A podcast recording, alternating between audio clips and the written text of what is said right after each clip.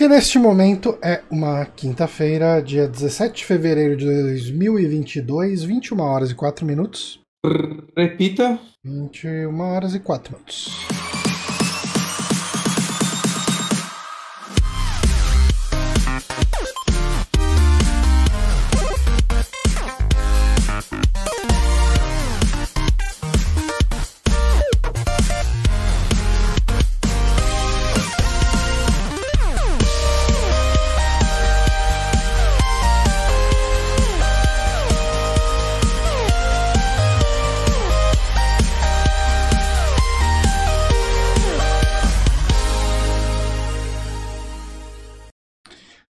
Estamos aqui ao vivo agora para o Saque, o podcast Super Amigos. Eu sou o Johnny Santos, hoje estou aqui com o Guilherme Bonatti. Olá, sempre aí, né? E hoje para um podcastzinho de indicação, né? É bem tradicional. Uhum. Faz um tempinho que não tem, né? A gente teve aí uns, interpéries no, no meio. Fiquei doente, desculpa, gente. Mas agora vai. Não vai tá, tá melhor? acontecer. Tá bem? Como Tô, tá tô, a bem. vista? Tá mais As- doendo? Não, não, essa semana eu. Tipo, semana passada eu já dei uma puta melhorada, mas essa semana eu tô, tô bem, assim, tô normal de novo. Isso é o que importa. Uhum. Lembrando que o Super Amigos é esse podcast que é apoiado por pessoas que doam suas inscrições do Prime no. Não só do Prime, né? Tem pessoas que É. simplesmente se inscrevem aí no twitch.tv barra superamigos e também através do apoia.se barra superamigos. Ah, cara, semaninha. As últimas semanas estão complicadas. Eu tô trabalhando mais que eu devo ter trabalhado nos últimos anos. assim.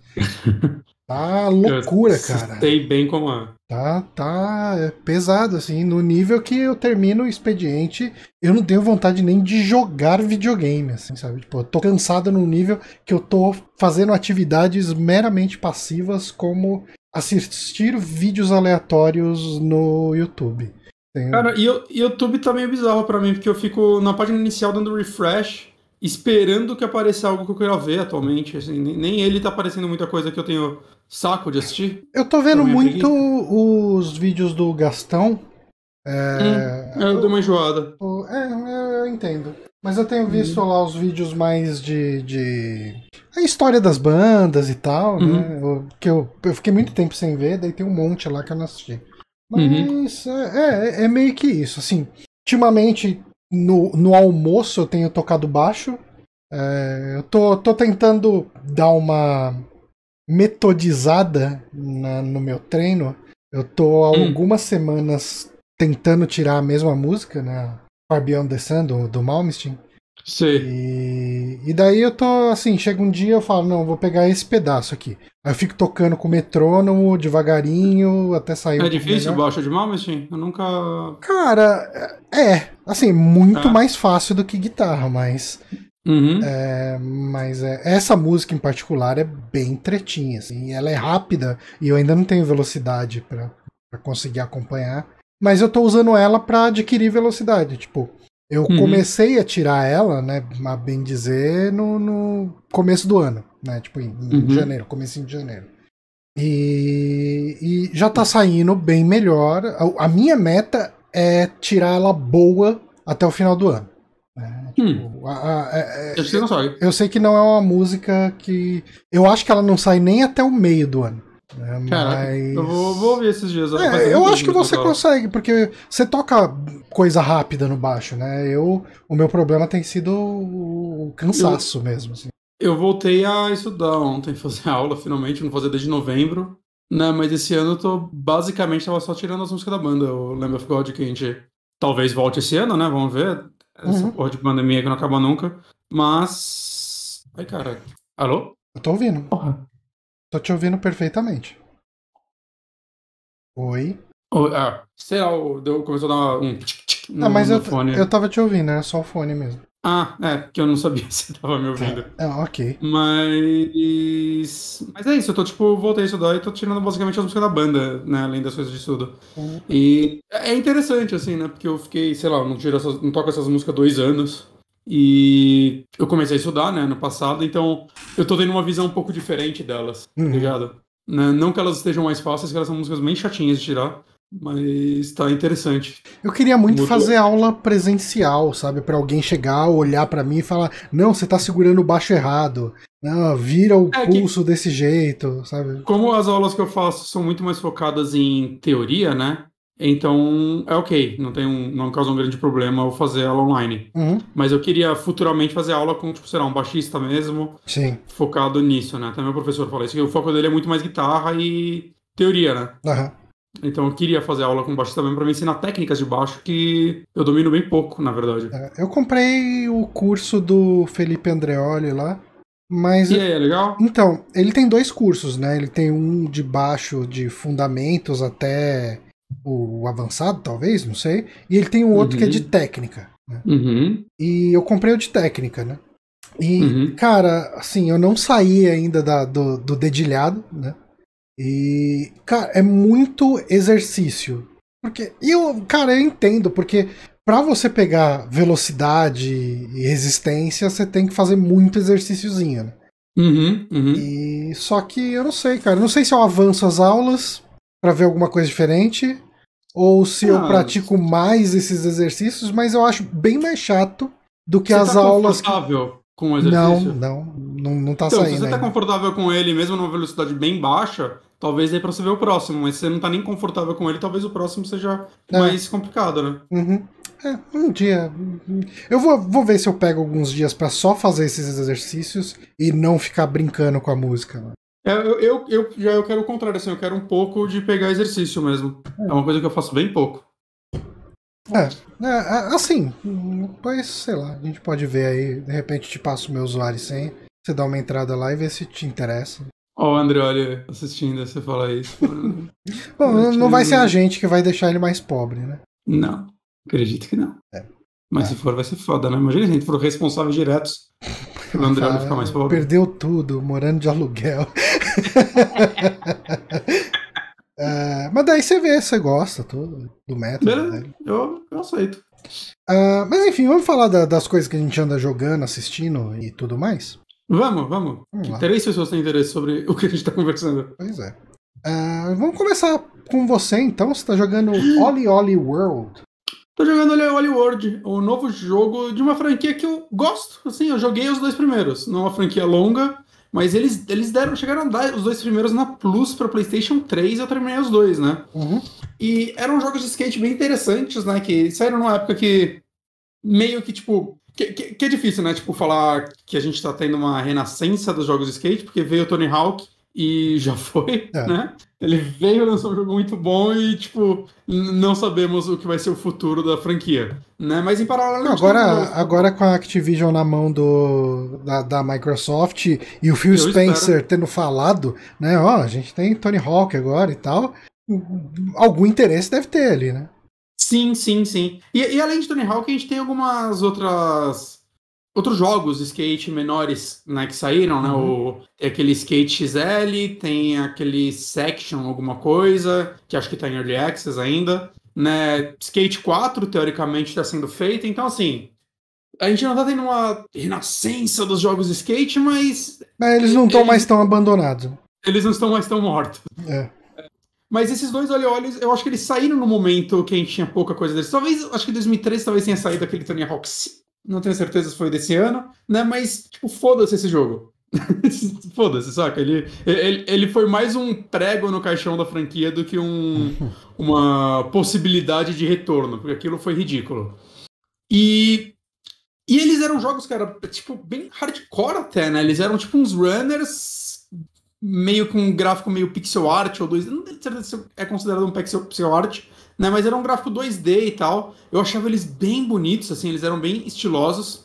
E eram jogos bem complexos, né? Que você tinha que fazer a fase inteira de uma vez, tinha uns objetivozinhos no meio e tal. Era completar ele era difícil, fazer 100% dele exigia uma paciência foda. Uhum. E, e aí anunciaram esse novo, né? Acho que a primeira vez que eu vi ele foi ano passado, talvez numa Direct, eu não tenho certeza, ou foi na E3.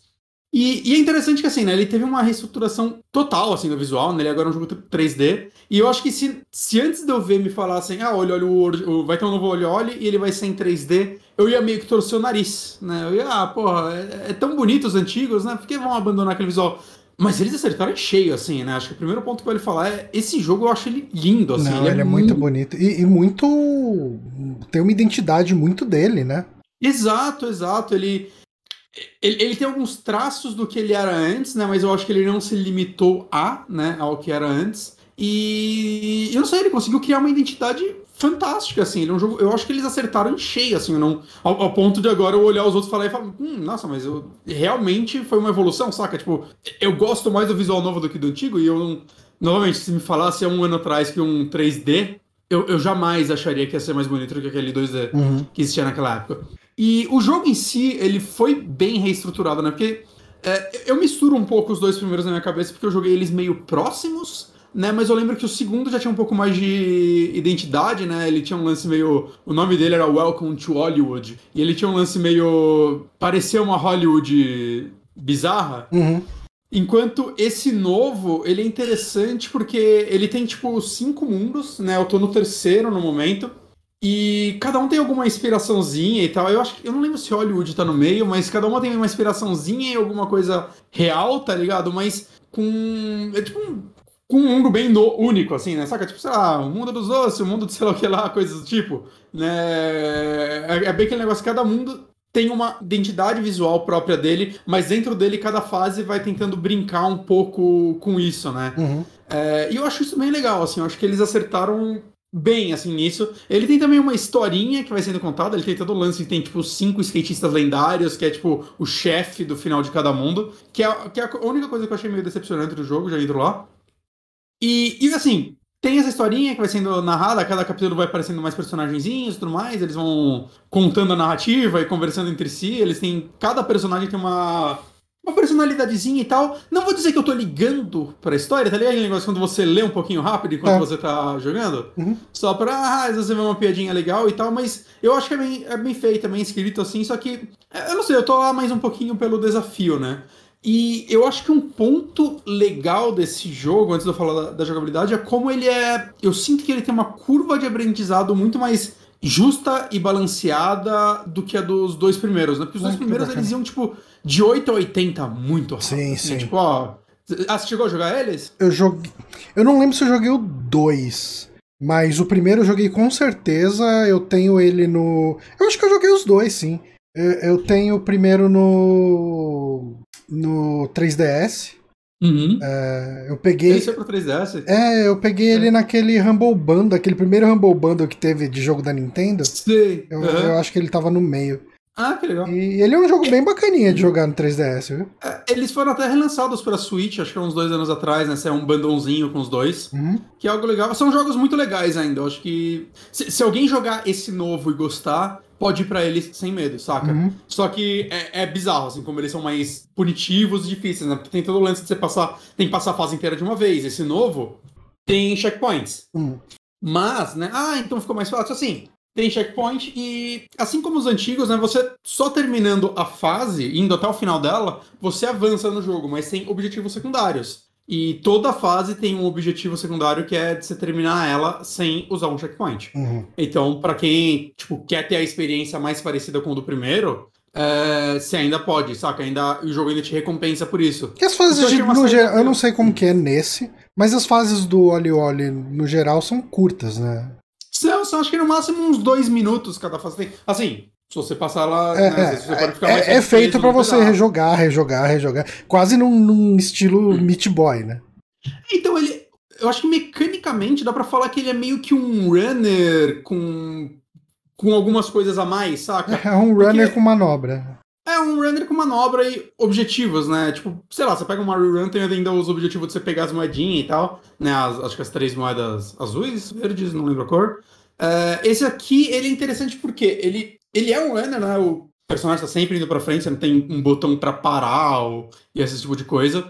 Você ter o botão do pulo, né? Seria o analógico esquerdo. Então, tipo, se você aponta, é, segura para baixo e solta, ele vai dar um olho. Se você segura para frente e solta, ele vai dar um kickflip, tá ligado? Uhum. Para cada direção ele dá uma manobra. Porém, ele tem pra, tipo, dar mais uma camada, o que acontece? Você segura para baixo e dá um meia lua e solta, ele vai dar outra manobra. Se você vai até em cima e solta, ele vai dar outra. Uhum. Para trás, outra coisa. Dá um 360, outra coisa. Para frente, mesma coisa. Segurei para frente, meia lua para baixo. Tipo, para cada direção que você segura e depois roda o controle, até onde você rodar é uma manobra nova. Tá ligado? É, é uma, uma, forma, tipo, até de entreter e, tipo, na prática, eu às vezes nem penso muito no que eu tô fazendo. Eu sempre pego o controle, dou uma rodadinha aí pra uhum. dar uma manobra que dá mais ponto e vou indo. Principalmente, tipo, nas fases mais avançadas, que tá ficando bem complexo, você não consegue nem pensar muito. Tem hora que eu até, tipo, tô caindo muito. Não, não, foda-se, eu vou no olho. não vou nem pensar, só quero pra baixo e pular. Saca? E aí ele tem outras coisas, né? Com o analógico direito ele dá o grab, né? Você segura em uma das quatro direções, ele vai segurar com a mão a ponta do skate, a lateral. É, e sempre que você cai, e essa é uma diferença grande desse pro primeiro, que o primeiro, quando você pousa no chão, você tinha que apertar o, o X no, no PlayStation, né? É. Pra você ca não cair. Você tinha que, tipo, pousar direitinho, tá uhum. ligado? E quanto mais perto do chão você apertava, você podia dar um perfect e tudo mais, você ganhava mais pontos. Esse você tem isso, mas não é mais obrigatório. Você pode só cair no chão e continuar. Ele te recompensa como? Se você cair, apertar o botão na hora que você tá caindo, é, se você cair e dar um perfect, por exemplo, você não vai perder velocidade. Hum. Você vai, tipo, acho que você até, até ganha um pouco de velocidade. É, e você vai ter um multiplicador de pontos melhor, né? E isso vale também para corrimão, não acontece? Quando você tá caindo no corrimão, você aperta o analógico em alguma direção e segura. Ele vai cair e já ficar no corrimão. Quanto mais próximo do corrimão você fizer isso, melhor vai ser sua pontuação. Então, se você fizer isso e dar um perfect, o que acontece? Você vai manter sua velocidade melhor. E isso é muito importante em alguns momentos. Porque tem momento, cara, que é tipo 30 corrimões seguidos que se você pousar no chão você vai cair porque é buraco e você não quer perder velocidade. Sim. Saca? Você, cada, cada vez que você pega assim, dá pelo menos um grade, você, o próximo pulo vai ser mais difícil. Né? Ao mesmo tempo que às vezes você fica muito rápido, você tem que ter um reflexo melhor. Então, é meio que assim que ele vai equilibrando a dificuldade dele. Eu acho que assim, só terminar a fase não é tão difícil e é até mais fácil do que nos anteriores por causa dos checkpoints. É. Né? é bem interessante, inclusive, quando você cai, você pode só apertar o triângulo, né? Ou Y no Xbox, ou X no, no Switch, né? Pra você resetar do checkpoint. E se você segura o botão, você reseta a fase inteira, né? Eu acho que isso é bom porque eu, por exemplo, quando eu já terminei uma fase, quero tentar fazer ela inteira sem checkpoint, que é muito legal, cara. É, é bem satisfatório, assim, fazer a fase inteira, saca, sem cair. É, é, é muito gostoso a jogabilidade dele. Ele tem um, um feedback, saca, meio tátil, meio de sonoro, de cada coisinha que se aperta, muito gostosa, assim, né? Que torna. É, entra naquele, naquele nirvana de você. Sim de concentração e quando você acerta uma fase inteira sem errar basicamente nada, cara, é muito gratificante. Saca? Então é muito bom que aí, se você cai, você não tem que, sei lá, entrar no menu. Não, você só segura o botão, pronto, você reseta é, a fase Os outros inteira. já tinham isso também, né? Então o outro, você, sempre que você caía, você começava a fase do zero. Ele não tinha checkpoint. Ah, não, não, tá, beleza. Uhum. Mas ele reiniciava rápido também, ela Super Meat Boy, né? É, mas você tinha um é botão é também pra isso, né? Pra, pra é, é. Mas isso é meio essencial, acho que, nesse tipo de jogo, né? Se. Puta, se cada vez que você cai tivesse um loading. Não, não. Ia ser horroroso. Né? E aí no meio ainda tem as missões, né? No começo eu, falei, eu falei, né? no começo de cada fase tem os personagens que falam com você. E meio que cada um te passa uma missão, né? Você tem, na verdade, três missões de pontuação, né? A de pontuação, sei lá, a fraca, a média e a foda pra caralho. E eles te dão três objetivos cada um também que envolve coisas mais diversas, né? Tipo, e, e às vezes até oposta, tipo, sei lá, tem um objetivo que é, por exemplo, ah, tem cinco cegonhas na fase, acerte elas. Uhum. E aí depois tem outra fase que o objetivo é, tem cinco cegonhas na fase, não acerte nenhuma. Então elas vão estar mais no seu caminho e você tem que tipo, desviar delas. Né? É bem interessante, assim, no, no começo, assim, no primeiro mundo eu tentei fazer todos os objetivos de todas as fases. Né? No segundo eu já tô, eu já tô tipo. Comecei assim, eu, não, não, deixa eu, eu avançar e, tipo, fazer os que dá, e às vezes eu achar um mais legalzinho, eu volto e fico tentando, mas eu tô tentando mais avançar a história e depois, sei lá, no pós-game, eu vejo o quanto eu empolgo para ficar tentando de novo, né? Porque chega no momento que. Desculpa, você tá jogando ele onde mesmo?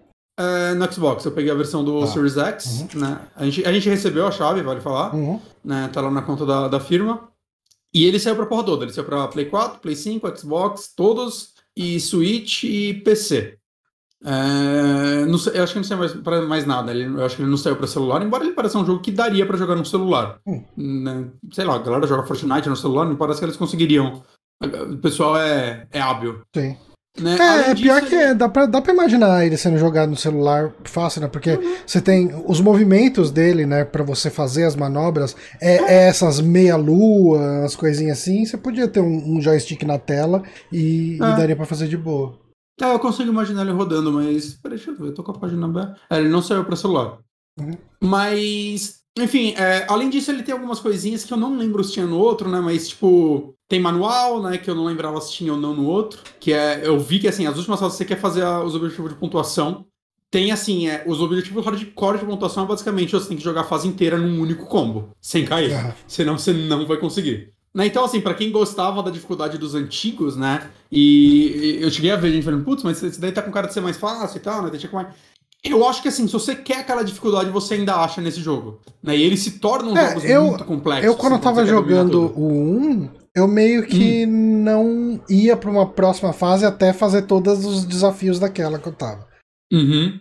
É, eu comecei assim, aí eu depois fui, fui abrindo um pouco mão. Ele te recompensa você fazendo todos, tipo, te dando coisas pra customizar seu personagem, né? Então não é nada, tipo, você nunca vai ficar bloqueado na fase. Às vezes tem umas fases secretas e tal que você acha, né? Porque ele tem o lance de você mudar de pista Ah, também. isso eu vi. Isso tinha nos outros? Então eu acho que não. É, o Não me lembro, mas eu acho que não. não lembro de ter.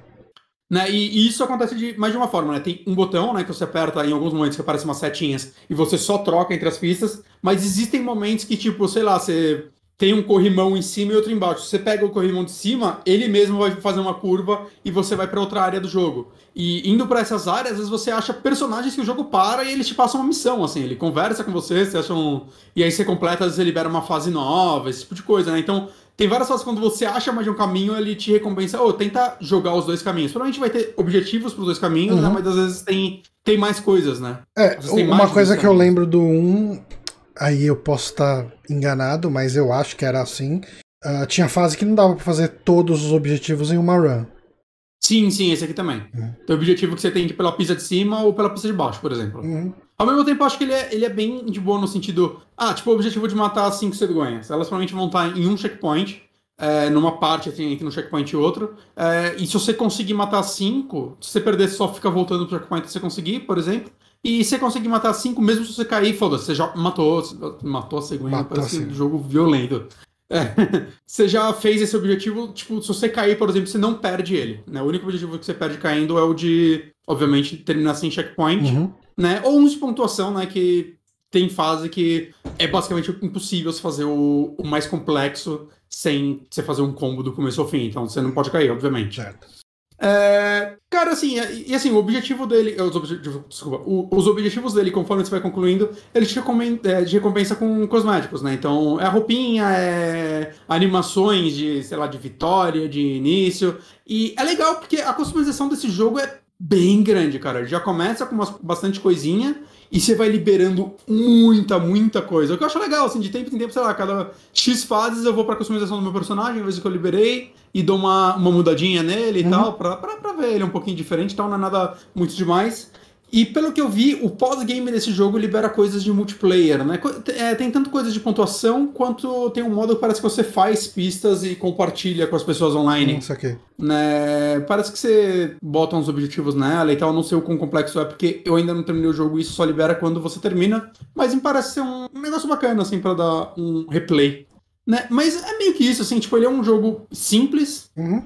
é, ele é um jogo simples, acho que, tipo, de entender, mas quando você joga ele, você vai vendo que ele vai aos poucos te entregando complexidade, né? Principalmente se você quer fazer 100%, ele é um jogo que exige muita, muita precisão. Né? E se você só quer se divertir, né? Jogar até o final e tal, ele ainda assim, ele vai ter, tipo, um visual muito maneiro, né? A trilha sonora, os efeitos sonoros são ótimos. E ele vai, tipo, tendo uma curva de aprendizado, assim, muito, muito boa, assim. É, eu, eu sinto, saca? Cada fase eu aprendo um pouquinho. E tem coisas, tipo, eu, eu falei uma parada, tipo, ah, tem o, o Grab, tem o manual, tem. é, eles vão, tipo, o Grab, o jogo foi me ensinar no terceiro mundo. Eu já posso fazer desde o primeiro, eu já uso isso pra fazer ponto, eu já aprendi, porque, sei lá, é só apertar os botões e ver o que cada um faz. Mas só na terceira fa- no terceiro mundo que ele realmente teve um tutorial disso. Então, por quê? Porque, cara, tipo, ele não quer, tipo, te lotar de informação de uma vez, então ele vai te dando, ó, com isso você já consegue avançar até aqui. Porque no momento que ele te libera o grab, ele vai colocando algumas coisas tipo, ah, tem uns objetos agora no ar que você só quebra eles se você estiver no grab. E se você não estiver fazendo grab, você vai batendo é. neles e cair. Uhum. Então você, tipo, agora a gente vai te ensinar. Ele bota uma fase com bastante rampa pra você fazer bastante grab. Aí, tipo, vai ter uma fase que vai ter um desses diamantes. Aí você quebra ele. Aí eles vão se passando. Aí vai chegar eventualmente uma fase, cara, que é 30 diamantes seguidos com um all run, tá ligado? Que você no ar, quando você pula, tem tipo um, sei lá, um outdoor. Se você aperta na direção dele, você começa a arriscar com o skate na parede, no final você dá mais um pulo e, cara, você tem que manter o momento e vai te entregando essas camadas e vai ficando muito, muito divertido, assim. É, é, um jogo que eu tô gostando muito, assim. Ele é um jogo gostoso de você pegar, sei lá, no final do dia, você joga uma. Cara, você joga umas oito fases, assim, meia hora. Uhum. E, saca, tipo, jogando com calma e tal. Até mais, até mais. Dependendo do que você faz, até mais, né? Depende do quão preso você ficar numa fase específica. Tem algumas fases é, secretas, né? Secundárias, que são bem complexas, assim, bem difíceis mesmo. Eu fiquei presaço em uma mó tempo e eu dei uma desistida. Ah, quando, quando eu pegar o embalo, mais o embalo do jogo, eu volto pra ela. Uhum. Né? Então ele vai te recomeçando com essas coisas. Mas é um jogo bem legal, assim. Acho que se você gostou dos dois primeiros, você vai gostar desse. Se você nunca jogou, eu recomendo dar uma chance. Você sabe se ele tá caro? Se gostar... Eu acho que ele tá um pouco. Ele saiu, acho que por 30 dólares. Achei um pouquinho. Assim. Hum. Word. Deixa eu ver é, se não é que ele é caro, né? Nossa moeda que não vale nada. É, então. Mas deixa eu ver, ó. No Steam ele tá 159 reais. Pesadinho, é? É carinho. É pesadinho. É pesadinho, é um jogo que tem cara de que é, no Xbox também tá esse preço. No Play 5 deve estar. Tá, no Play 4 deve estar. 250, tá né? é. Saca? É, no Switch ele tá 145, bem ah, mais barato tá. se você for pra Rússia. Ah. No Brasil ele tá 159, é o mesmo preço. Okay. É, assim, eu, eu acho ele um pouquinho caro. Uhum. Mas eu acho que vale, vale o, o botar na, na wishlist, esperar a promo. É. Eu, eu, eu, eu, eu, assim, não pagaria esse preço agora, saca? Talvez em outro momento, não sei, mas eu não pagaria esse preço agora. Uhum. Mas pela quantidade de jogo grande, legal que a gente tá tendo. Mas é um jogo bem. Eu, eu tô gostando dele, eu acho que pra quem é fã da franquia vale, porque ele é. Ele é um, ele é um jogo, tipo, com mais do, do, que tinha nos outros, né? Ele é uma evolução muito legal da franquia. Um, é uma evolução não preguiçosa, saca? Até essa reformulação total, assim, do visual dele, né? Eu acho que goste ou não. É, eu acho difícil não gostar, cara, porque é muito bonito. Mas goste ou não, saca? É, é um trabalho maior do que se eles tivessem mantido do antigo e só feito um pack de fases novas ou algo do tipo. Né? Então é um jogo que eu tô gostando muito que eu recomendo bastante. Bacana, olha Oli World aí, disponível para tudo, essencialmente. Quer dizer, Play 4, Xbox consoles... One pra frente. As cinco, é, os cinco consoles, vamos dizer assim. Switch. Bom, beleza. Uh, eu vou falar um pouquinho então do que eu tô jogando. Uh, eu eu tava, que nem a gente comentou aqui no começo, eu tô meio ruim de jogar joguinhos, porque eu ando muito cansado, principalmente. Mas uh, esse joguinho que a gente recebeu aqui também, ele me pegou e eu tenho jogado. Quando tem um tempinho livre, eu tô pegando para jogar, assim, e tô gostando demais. Que é o Sifu, né? Que é esse esse jogo aí que surgiu quase que do nada. Porque ele apareceu num negócio da PSN, foi, foi, né? Foi. Um, daqueles, daquelas é, State of Play, né? Isso, State of Play. É, você conhece esse estúdio deles, Slow Clap? Ele, eles fizeram outro jogo antes, que é aquele Dark Souls de, de, de Kung Fu lá, o... o Absolver, né? Absolver, Absolver. Eu não gostei nada desse jogo, ele veio na Plus. Eu não consegui gostar daquele uhum. jogo. É, eu não cheguei a jogar ele, mas eu lembro que eu vi críticas meio negativas pra ele. É, a ideia dele é muito boa, e eu acho que ela, a evolução da ideia dele tá aí no Sifu. Uhum. Mas, nossa, não, não consegui gostar dele. Eu acho que ele, ele era muito pensado também, eu acho que pra co-op, e a dificuldade é, tipo, feita pro co-op, e não, não rebalanceava muito bem pro, pro single player. É, não sei como é. Mas, enfim, Sifu, ele é. Acho que dá pra considerar ele um, um, um beat'em up, de certa forma. Oh, agradecer ao Hélio Ferrer pela assinatura aí, muito obrigado. Um, e, e, assim, eu acho que ele é ele é o que o, o beatmap deveria avançar para ser, é, evoluir para ser. É, é, eu uma, uma parte deveria virar Sifu, outra deveria virar Yakuza. Então, São é, as evoluções. O, Yakuza nunca, nunca me pegou bem Yakuza, mas eu entendo o apelo.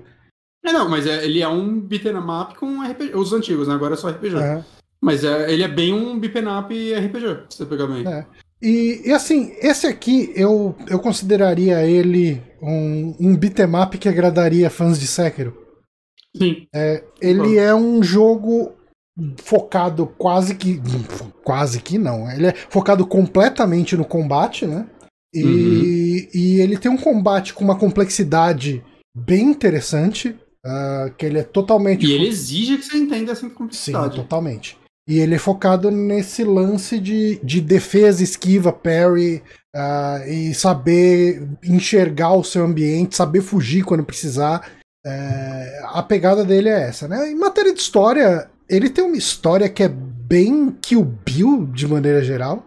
É, é, é assim, a sua família foi assassinada por um grupo ali de, de enfim, sei lá, de assassinos. assassinos, Kung Fu, sei lá, alguma coisa dessa. E daí você, depois de oito anos, nove anos, sei lá, o, o seu personagem é criança, né? É uma criança. E daí ele vai, depois de um tempo e treinar muito, ele vai atrás de vingança, né? E, e, e ele tem uma listinha bem no, no esquema do Kill Bill. Uh, cada personagem tem o cenário dele. Cara, tem uma das personagens, assim, inclusive a batalha contra ela é totalmente a batalha da, da Lucille, assim, sabe? Tipo, num lugar de neve, e ela é meio samurai, assim, meio, meio geisha, né? Melhor dizendo. É, uhum. E o cenário, assim, lembra muito aquela cena de luta do, do Kill Bill, lá, da, da Bride uhum. com a. Com a. É, é. é não, a Lucille. Da. É. da Bride com a Lucille. É. E, e assim, é, o, jo o jogo ele tem muito. Primeiro, acho que o mais legal de falar dele é o combate, realmente, né?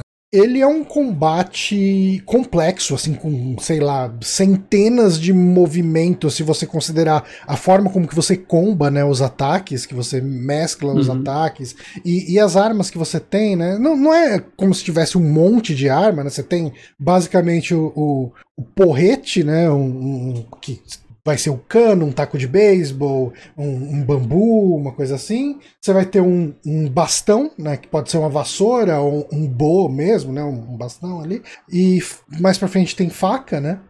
E uhum. você tem coisas que você pode atirar, tipo garrafa, vaso, umas coisas assim. É... Mas o combate, a maior parte do tempo você vai estar tá lutando com as mãos. Né? E, e os, a forma como o combate dele funciona é você vai estar tá usando sempre o L1 e o R1. É o R1 ou R2? Eu não lembro. Pra... R2, é R2, R2, R2, R2. esquiva e L1 defende. É. Eu acho meio estranho isso. É, eu acho que funciona. Mas, ok.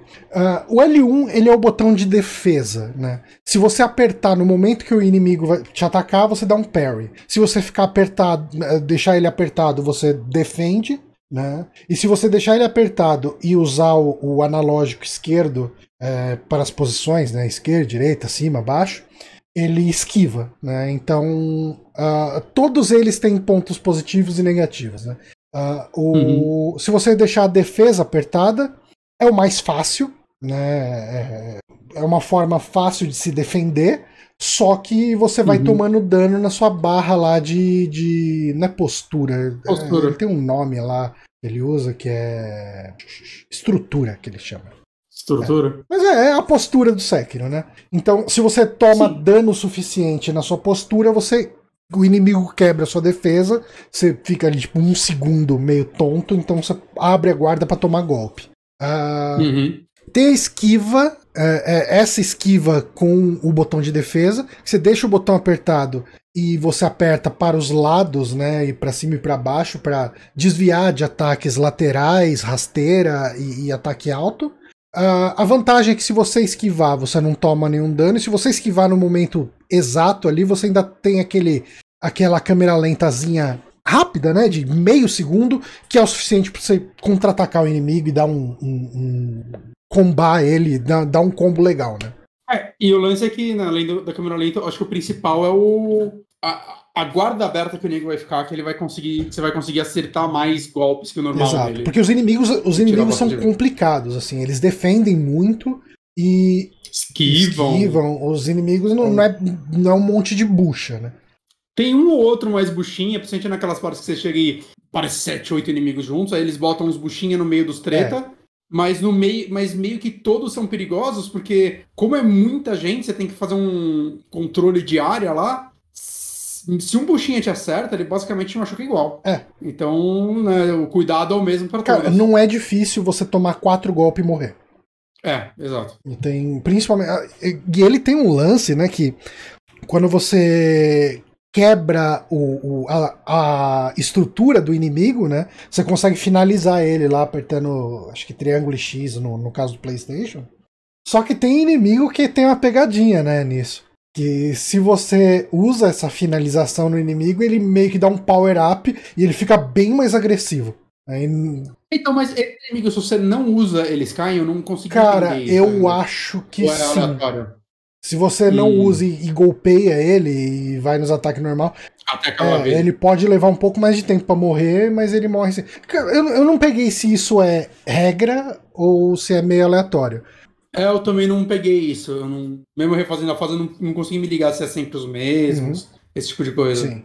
E, bom, daí você tem essa questão da esquiva, né? Você tem o parry, o parry, a janela de parry dele é bem curtinha, é, é bem pequena, é bem difícil dar parry nesse jogo. Mas se você Sim. dá um parry, você já consegue contra-atacar o inimigo com praticamente com um finalizador já. É. é. é. Mas é, é um risco e recompensa bem é, é, Você tem que ser muito mestre aí pra, pra mandar bem nos parry. Eu evito.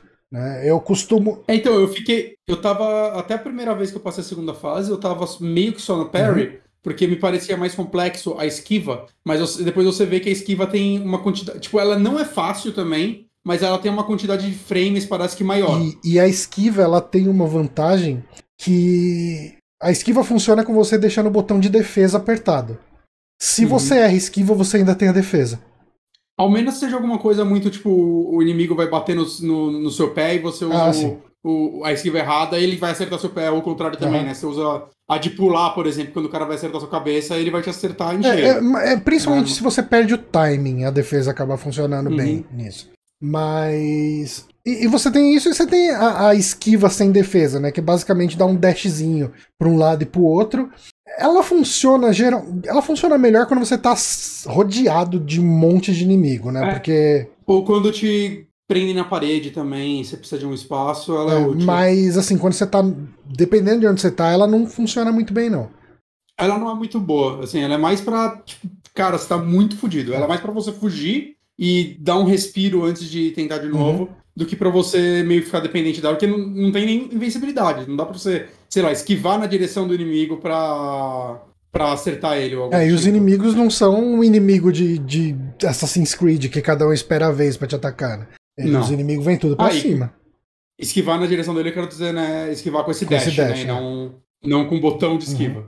É, é, complicado. Mas, é, cara, assim, o combate dele é. é eu, eu acho interessante que a, a, primeira vez que eu terminei a primeira fase, eu devo ter terminado ela, tipo, com. Ah, tem uma mecânica que, que é importante falar, uh, até para continuar desenvolvendo sobre o jogo, que cada vez que você morre, você envelhece, né?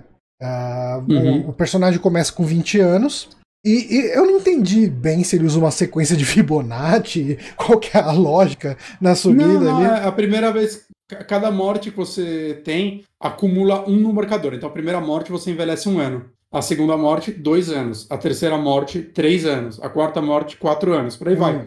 Ao menos que você ou mate algum inimigo especial, tem coisas específicas que você Ah, ele usa a contagem de morte para somar mortes. É. Exato. E pra mim tava foda que quando eu cheguei no segundo chefe, a primeira vez eu cheguei com marcadores que já em 4. Então a primeira morte dele, nele já subiu em 4 anos, depois 5. Ah. Saca, eu cheguei nele com É, isso eu não tinha entendido. Legal você ter explicado.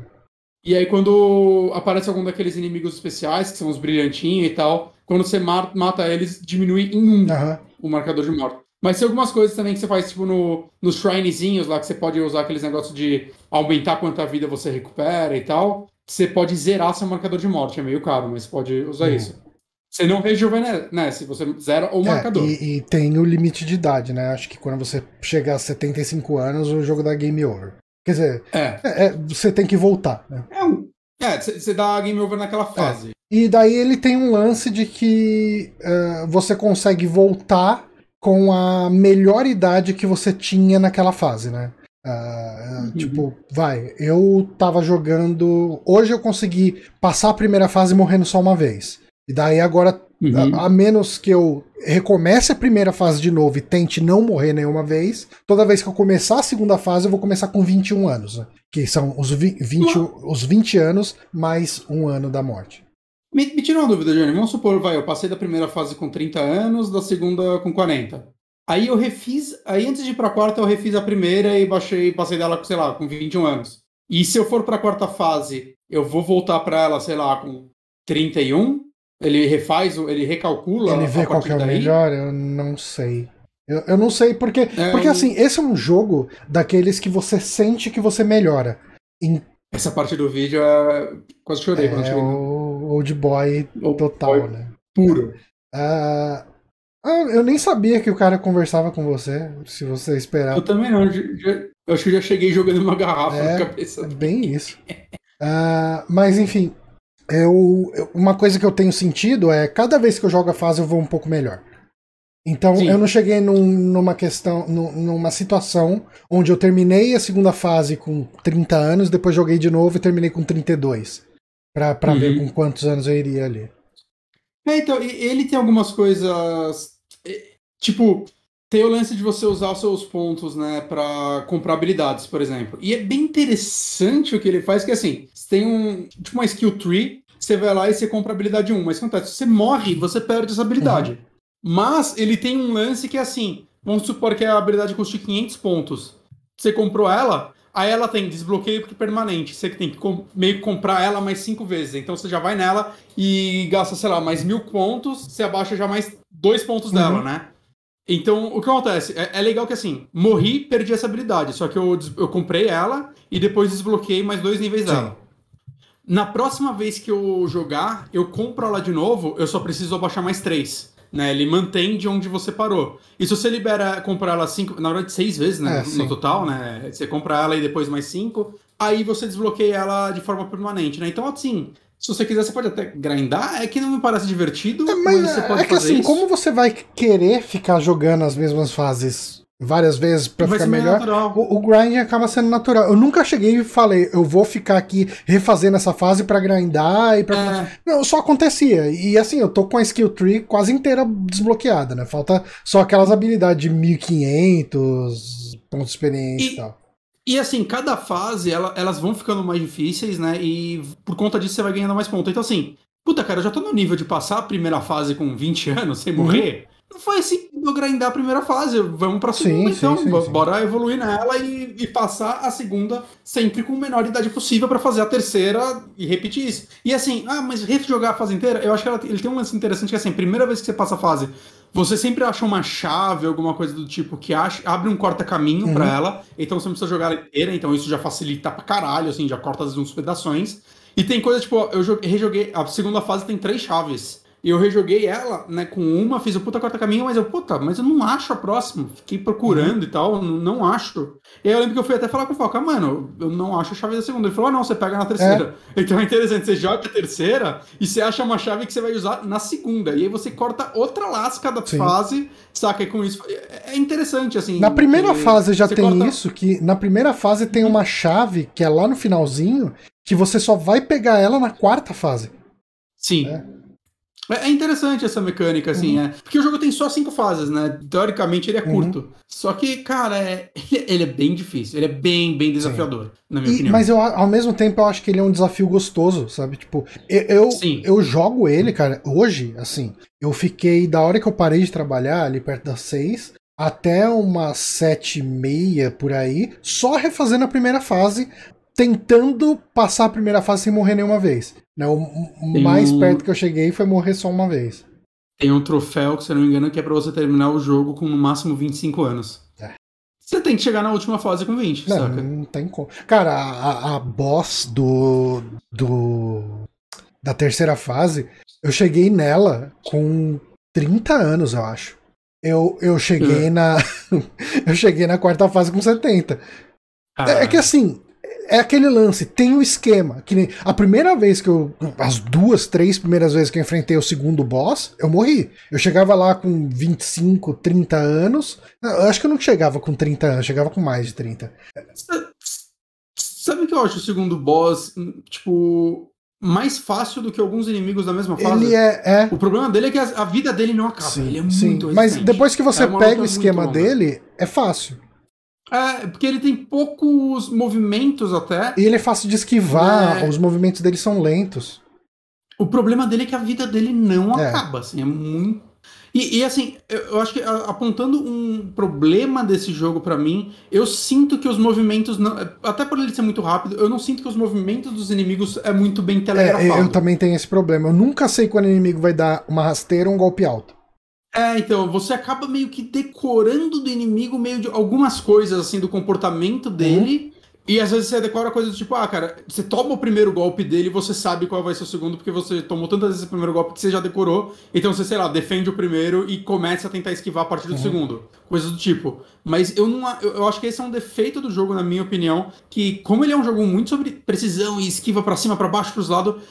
Eu gostaria que as animações do golpe fossem mais é, claras. Eu nesse... também. Eu, eu acho que é a única. Eu não sei nem se eu considero uma eu crítica tanto, mas sim, acaba sendo. É, eu, eu, considero um pouco isso. E eu não gosto muito das partes que tem, tipo, sete inimigos juntos. Eu não acho elas tão divertidas. Às vezes é legal que, assim, as animações são muito uhum. boas. E quando você consegue, sei lá, derrubar três inimigos, saca? Você tá batendo em um, desvia do outro, aí chuta o terceiro. Você faz essas umas coreografias que você, mano, eu, eu me sinto Sushi Legend, aquela conta do Twitter, saca? É, é uns. É, cara, as animações desse jogo são muito bonitas né? É, elas podem não ser bem telegrafadas para você desviar, mas meu Deus, como elas se encaixam uma na outra de uma forma bela, assim, tipo, cara, quase no nível, sei lá, ou talvez melhor do que, sei lá, no Batman, né? Eu acho que é uma das. Ah, sim, é, eu, eu, acho que pelo tanto de movimento que ele tem a mais do que Batman. É muito mais é bem mais complexo. e mais outra, complexo. tipo, você se sente no comando do, desses ataques, né? Tipo... É, e até as skills que você libera não é apertar um botão, é, tem coisa tipo quase movimento de jogo de luta. Não, não, esse golpe é pra baixo para cima e Sim. soco. E eles dão efeitos diferentes, né? Tem esse para baixo para cima e, e, e, golpe forte. Você dá um chutão no inimigo, se ele bate as costas na, na. assim, se você consegue colocar ele contra a parede, ele toma um dano a mais ali quando ele bate as costas na parede. Uhum. Então. E, e, tem, e tem uns que são só firula. A primeira habilidade que eu comprei e deixei ela no nível máximo. Eu sou um idiota. É de. O cara te joga, sei lá, uma garrafa e você conseguir pegar ela no ar. Cara, assim, é que é muito eu, difícil o timing não, disso. É, mas ela. É, mas é não, bom, cara, isso, porque. Por, por... Mas nunca. Eu, eu acertei uma vez, não tava tentando. O inimigo foi me bater, hum. eu apertei a defesa e na hora que eu apertei a defesa, o outro jogou garrafa, eu peguei eu falei, caralho, é, impossível. Então, isso. mas eu tenho. Eu, eu tenho acertado mais. E é bom porque, é. assim, o, o, a garrafada, se você toma, você fica com aquele, aquela stanzinho, né? Então, você toma uhum. ela e já toma golpe na sequência. Só que, assim, ele tem praticamente o timing do parry, né? Então é, é difícil acertar. O bom é que você pega a garrafa e fica com você. Uma habilidade que é boa pra caramba, que eu tô achando, que eu peguei bem depois, né? Depois de algum tempo jogando, é a de chutar item. Falando que é boa, eu não peguei ela, ela é ainda. boa, cara. Tipo, tem, assim, tem alguns itens que, que praticamente só desbloqueia a ação é, se você tem essa habilidade, tipo cadeira, umas coisas assim que ficam no chão. E as armas também funcionam, né? Tipo, se tiver uma garrafa uhum. no chão, um, um cano no chão, você chuta ele na direção do inimigo. Então é, é, interessante, ela dá uma dá um, uhum. um, dinamismo pro jogo, a la Jack Chan, bem, bem legal. Uhum. E, e, vale falar assim, né? Tipo, o jogo ele tem muito combate, é, foco no combate porrada, uhum. né?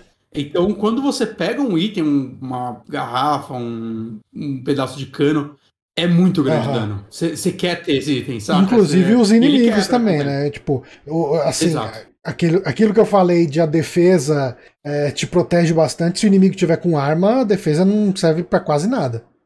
Exato, exato. Né? Então, o lance é, se o cara te jogou uma garrafa e você conseguiu pegar ela no ar, você tem algo muito uhum. útil na mão. Ou você pode jogar de volta, né? Você jogar às vezes o item inimigo também é bem útil, principalmente quando tem mais de um, que dá um bom stun nele e tira uma boa vida, né? Então você taca no inimigo enquanto você bate no outro. Sabe uma coisa que eu, que eu queria que fosse um pouco mais fácil de usar?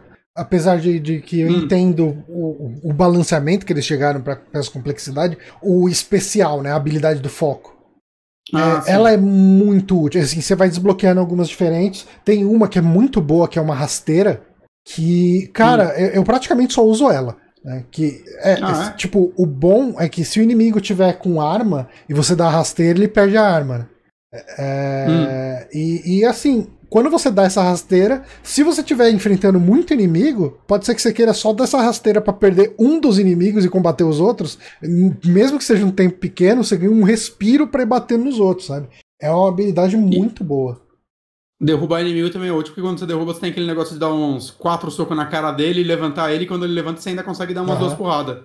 Isso é muito útil no segundo chefe. As poucas bom. vezes que eu consigo derrubar ele. Um, um golpe que eu peguei que é muito útil é tipo, você aperta duas vezes triângulo e aí você dá um tempo e aperta de novo, e ele dá tipo um, Ah, é, é, um roundhouse kick na tá. cara. Eu achei que foi. Quando é. você acerta isso, dá um estrago legal. Né? O feedback de porrada desse jogo é muito bom. Né? Dá um estrago legal e o inimigo cai Ele, ainda. ele tem um monte de É bom. habilidadezinha que é bacana. Tipo, tem uma que você aperta o triângulo, deixa apertado e solta. Ele dá um golpe bem na garganta do inimigo, o inimigo fica meio tonto um pouco. E você já consegue emendar um Uhum. combo. É, é legal. Esse eu não peguei porque eu fiquei com é, receio, tipo, eu vou conseguir segurar o Ah, botão. você consegue. E, e Ah, é, a janela. é É. boa. Ah, que bom. Eu pensei que demorava. Aí eu, puta, eu não vou, vou conseguir uma abertura pra usar isso nos Uhum. inimigos. É, Cara, assim, eu acho que ele tem alguns, entre aspas, defeitinhos, mas é aquela coisa. Eu eu não Câmera conseguiria fazer melhor, é a câmera, né? É, eu acho que se a Câmera- câmera ficasse mais longe, quando você estivesse perto de parede, obstáculo, já ajudaria bastante. Tem hora, principalmente o segundo boss, tem hora que ele te bota no canto, que é difícil você saber onde você tá e como sair. é- é- essa parte é meio complicada. Ou daquele lance de, tipo, entrar na parede e deixar ela transparente pra você Podia conseguir ser, né? Sabe, alguma coisa assim, porque, cara, você não enxerga quando. Em alguns momentos. É muito, muito ruim. E quando tem muito inimigo junto também, é normal você não saber que tem um inimigo atrás de você e você Ah. tomar porrada. Sim. Né? Eu acho que um. E, e tem algumas coisas que eu ainda não entendi. Tipo, na segunda fase, eu fui explorando ela, eu achei uma parte que tem tipo um DJ. E você pega, tipo, um monte de uma sala grande com vários inimigos. No final, um inimigo daqueles treta, e lá dentro tem o DJ. E eu boto nele e nada aconteceu. É, assim. eu fui, eu também não vi nada ali. Eu acho É, eu achei estranho, não tem Não, não tinha uma nada. chave aí, não? Eu não lembro. Então, não. Eu não sei, matar o DJ talvez. Não tinha nenhum desbloqueável cara- ali? Não, não que eu me lembre, cara. Eu lembro que eu fui lá, eu fui lá duas vezes, inclusive, eu não achei nada. É, eu, não- é, Achei eu, estranho. eu acho que eu tive essa mesma impressão que você. Quando eu entrei nessa sala Ah. de DJ, não achei nada lá, nem, nem coletável. Porque ele tem esses coletáveis né, na, na- em cada fase e tal. Uhum. Cara, ah, uma coisa que eu não comentei é, é porque é um negócio que fica mais evidente na terceira fase. É, eu acho que a segunda tem algumas coisinhas. A primeira não tem nada disso, que é a direção artística desse jogo hum, na hora que ele inventa de despirocar, sabe? De fazer umas coisas. A, terceira fase. A segunda É. tem. A, segunda, a parte que ela começa a pegar fogo, por exemplo, eu acho Aham. muito bonita. A primeira é mais comum, mas tem aquela parte de boy que Sim. faz valer. Mas a terceira fase é num museu, cara, uma exposição de arte. Tem, cara, tem. Você ainda não jogou a terceira muito, né? Joguei, eu joguei o começo É. dela só. E cheguei nela com 70 Na- anos. cara, a então- terceira fase tem, uma, tem umas cenas ali que você tá. Bom, não vou falar. Vou deixar você se surpreender, mas tem. Eu não vou entrar em detalhes, mas tem umas bonecas. É muito Hum. legal, cara. É- Que da hora. E é muito bonito. Ele usa umas iluminação com luz dura, assim, tipo, um, Hum. meio quase suspire, assim, sabe? É, é muito bonito esse jogo, cara. Ó, te falar que fazia tempo que eu não me divertia tanto com o jogo. viu? É, eu, eu- nem pensei que você ia dar uma chance pra ele. Ah, eu assim, tava curioso. Até anteontem eu achei que eu que ia indicar ele, aí você me falou, ah, tô jogando Sifu, eita. E aí você tá gostando bastante, eu fiquei bem feliz, assim, porque Não, tu- tô- eu tô achando um jogaço também. Né, uma boa surpresa do ano, legal ver que.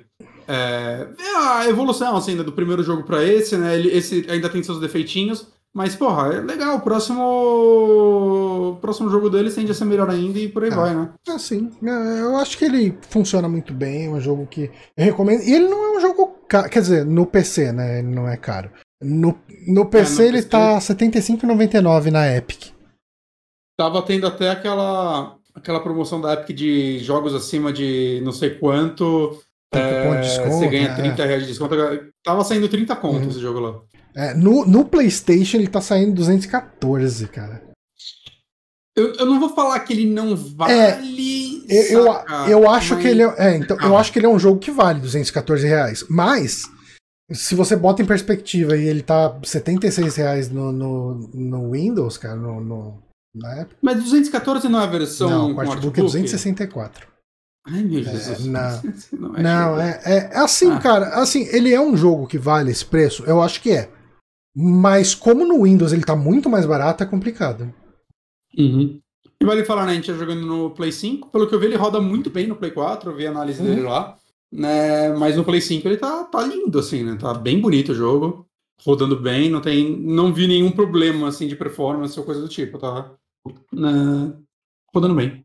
Que é bom. Então um jogo assim é, é útil, né? Recomendadíssimo aqui, Sifu. Ah, ele não saiu para Xbox. Né? Não, só Play, PlayStation e PC por é. enquanto. Não sei se vai sair futuramente ou não. Mas, falando Tomara em jogos que, que, são exclusivos, você tá jogando Pokémon Arceus, né? Se daí eu acho que não vai sair pra é Xbox. É bem provável que não. Saber, Microsoft compra, eu apostaria que não.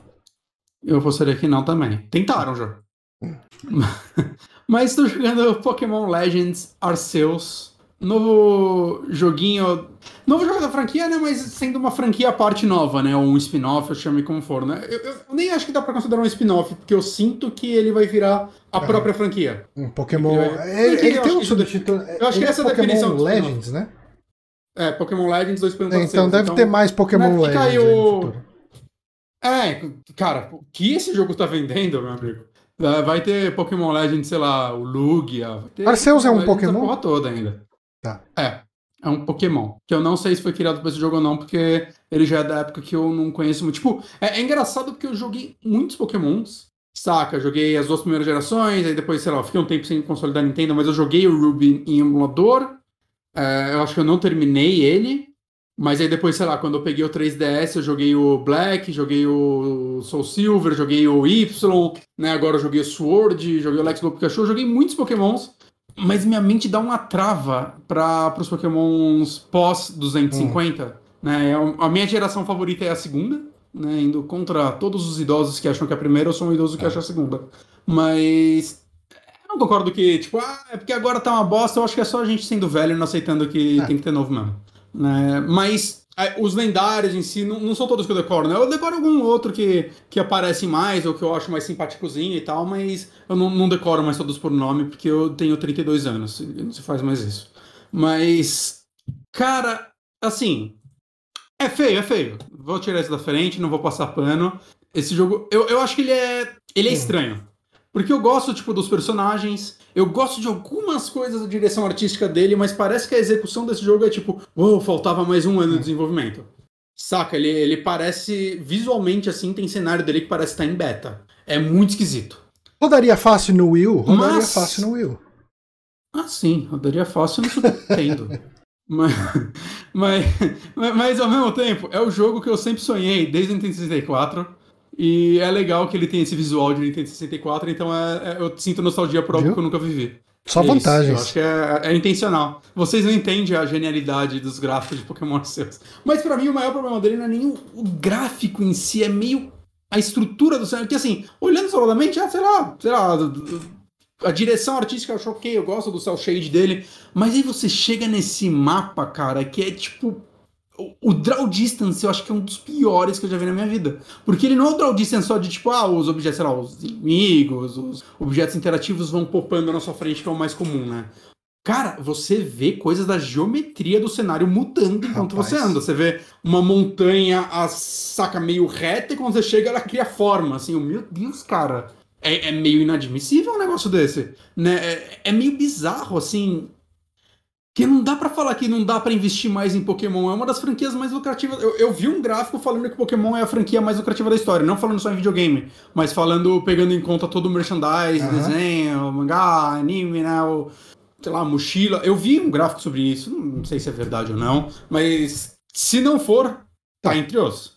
Saca? É, obviamente tá entre os. Né? Todo jogo da franquia é, tipo, sei lá, 10 milhões de cópias vendidas. E esse aqui vai chegar nesse. Ah, é engraçado quando saiu, o, principalmente o Sword, né? Que foi o primeiro dessa geração. Quando anunciaram, eu lembro que eu fiquei muito desapontado com ele, porque eu, porra, mano, eu queria um negócio mais aberto. Que ele tá, saca? Eu quero um, um Breath of the Wild de Pokémon. Tá na hora de. Saca? Antes tinha desculpa que os jogos eram para portáteis. Beleza, o Switch é um, um híbrido. Mas, saca, o Switch é o, o Switch é um PlayStation é. 3, saca? Então, ele. Porra, a gente vê. Ele roda Breath of the Wild naquele jogo. Dá para fazer um Pokémon melhor nisso. E eu adorei o Sword, porque o Sword tem as partes abertas. Ele tem as wild áreas e tal, que é a parte mais legal do jogo. E.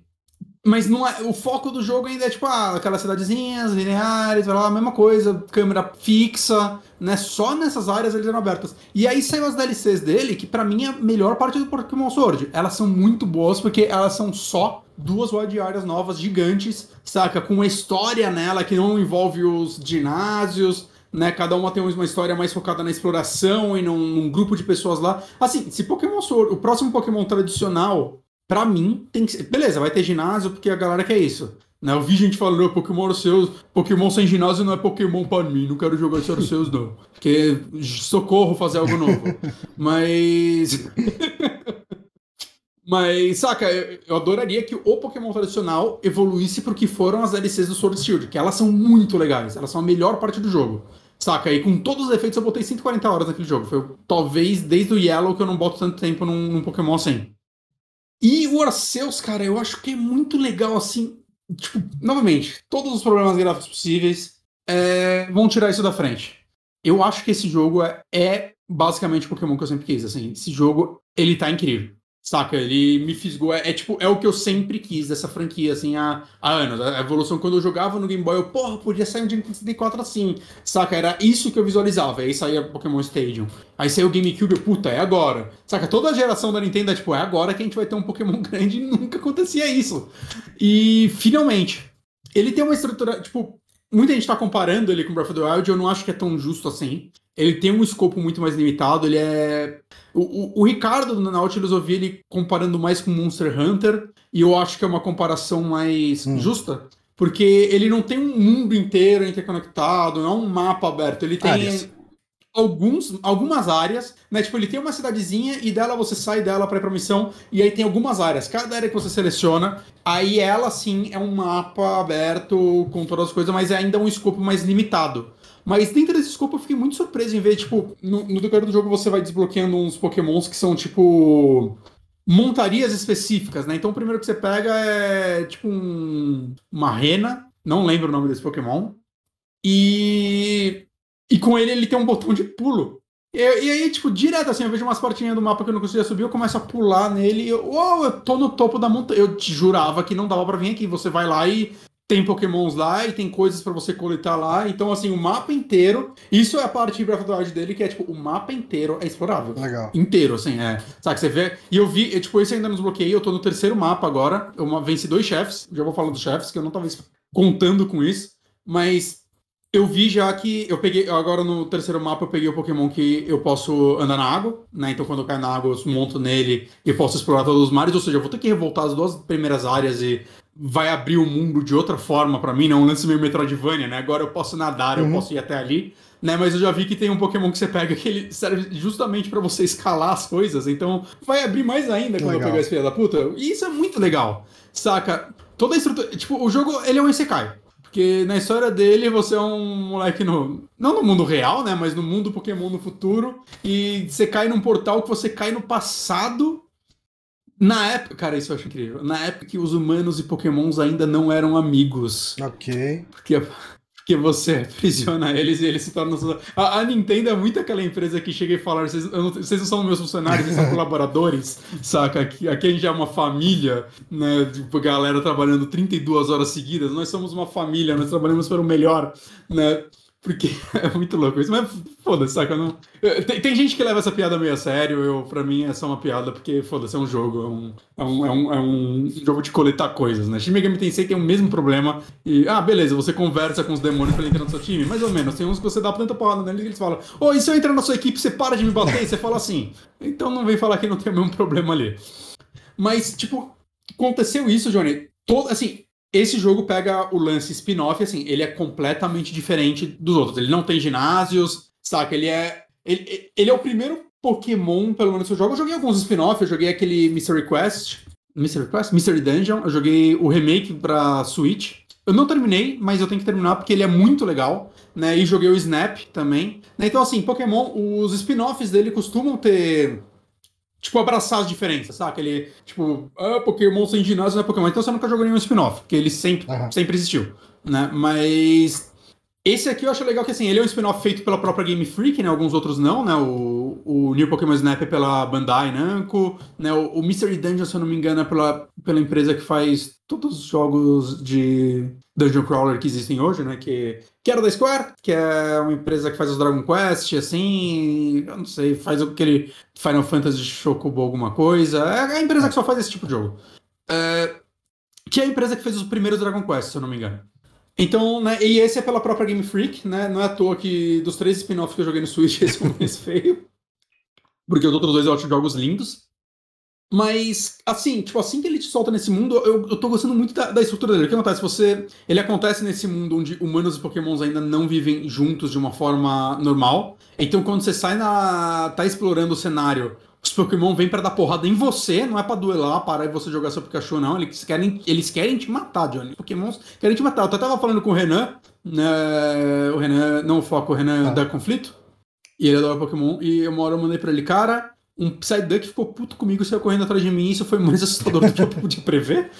é muito louco, porra, um Psyduck correndo atrás de mim, soltando golpes mentais, né, porque ele tem, tipo, ele resolve muito alguns problemas de combate de Pokémon que eu acho que estavam muito defasados. Ainda não tá 100%, mas eu acho que tá, tá, eram muito defasados, que é tipo...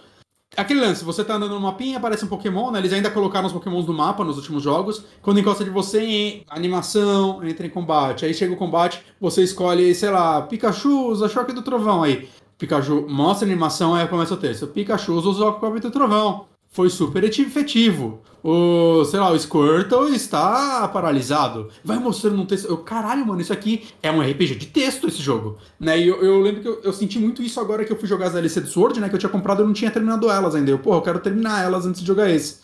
E ele tem as, um modo Rage muito legal, né? E que é tipo cinco raids seguidas, você pode fazer online, no final você escolhe os Pokémon. É um modo muito legal, mas cara, eu perdi a paciência tão rápido, porque é assim, e quando é online, assim, cada golpe que você tá, fica assim, Nossa. conectando. Eu, meu Deus, uma luta leva 25 minutos, saca? Eu perdi a paciência muito rápido para esse modo. Né? Quando eu fiz ele a primeira vez, eu falei, pronto, é isso, eu vou botar mais 100 horas nesse jogo.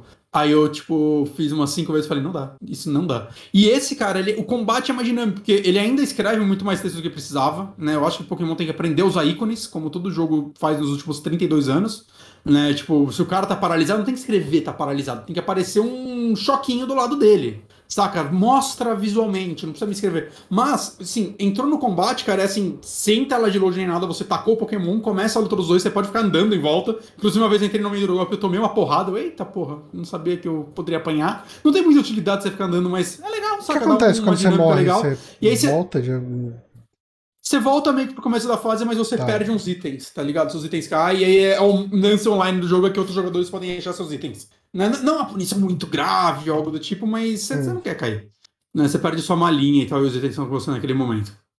Mas quando você ataca o Pokémon, você escolhe o golpe, por exemplo, o texto aparece enquanto a animação acontece. Então, nossa senhora, isso já faz uma diferença tão grande. O texto é mais rápido, as animações são mais rápidas. Assim, eu, eu acho que o, principal ponto desse jogo é que ele é quase um Pokémon sem bullshit, é. tá ligado? Você tá andando, você vê os Pokémon, você vai tacando Pokébola e capturando eles sem duelar. Tipo, obviamente não é 100% de chance, né? Mas e se você duelar, você vai ter mais chance. Mas você sai tacando e você captura alguns. E se você acerta pelas costas, dá tipo um pá! E aí, tipo, você captura ele mais fácil. Saca? A mesma coisa, você começa o combate jogando a Pokébola na coluna do Pokémon. Você garante que você vai começar o combate. E o, o, o combate em si tá um pouco diferente, assim, as regras dele estão mais interessantes, porque antes era tipo, era um combate por turno onde você ataca uma vez e o inimigo uma vez, né? Você escolhe o golpe e o inimigo mais rápido vai atacar primeiro, ou que usar um ataque mais rápido, né? Tipo, Quick Attack é isso. Esse, ele já tem uma estrutura mais, tipo, por exemplo, vai mostrando a foto do meu Pokémon e do próximo, vai mostrando ó, os próximos seis turnos. Então é um ataque meu, um dele.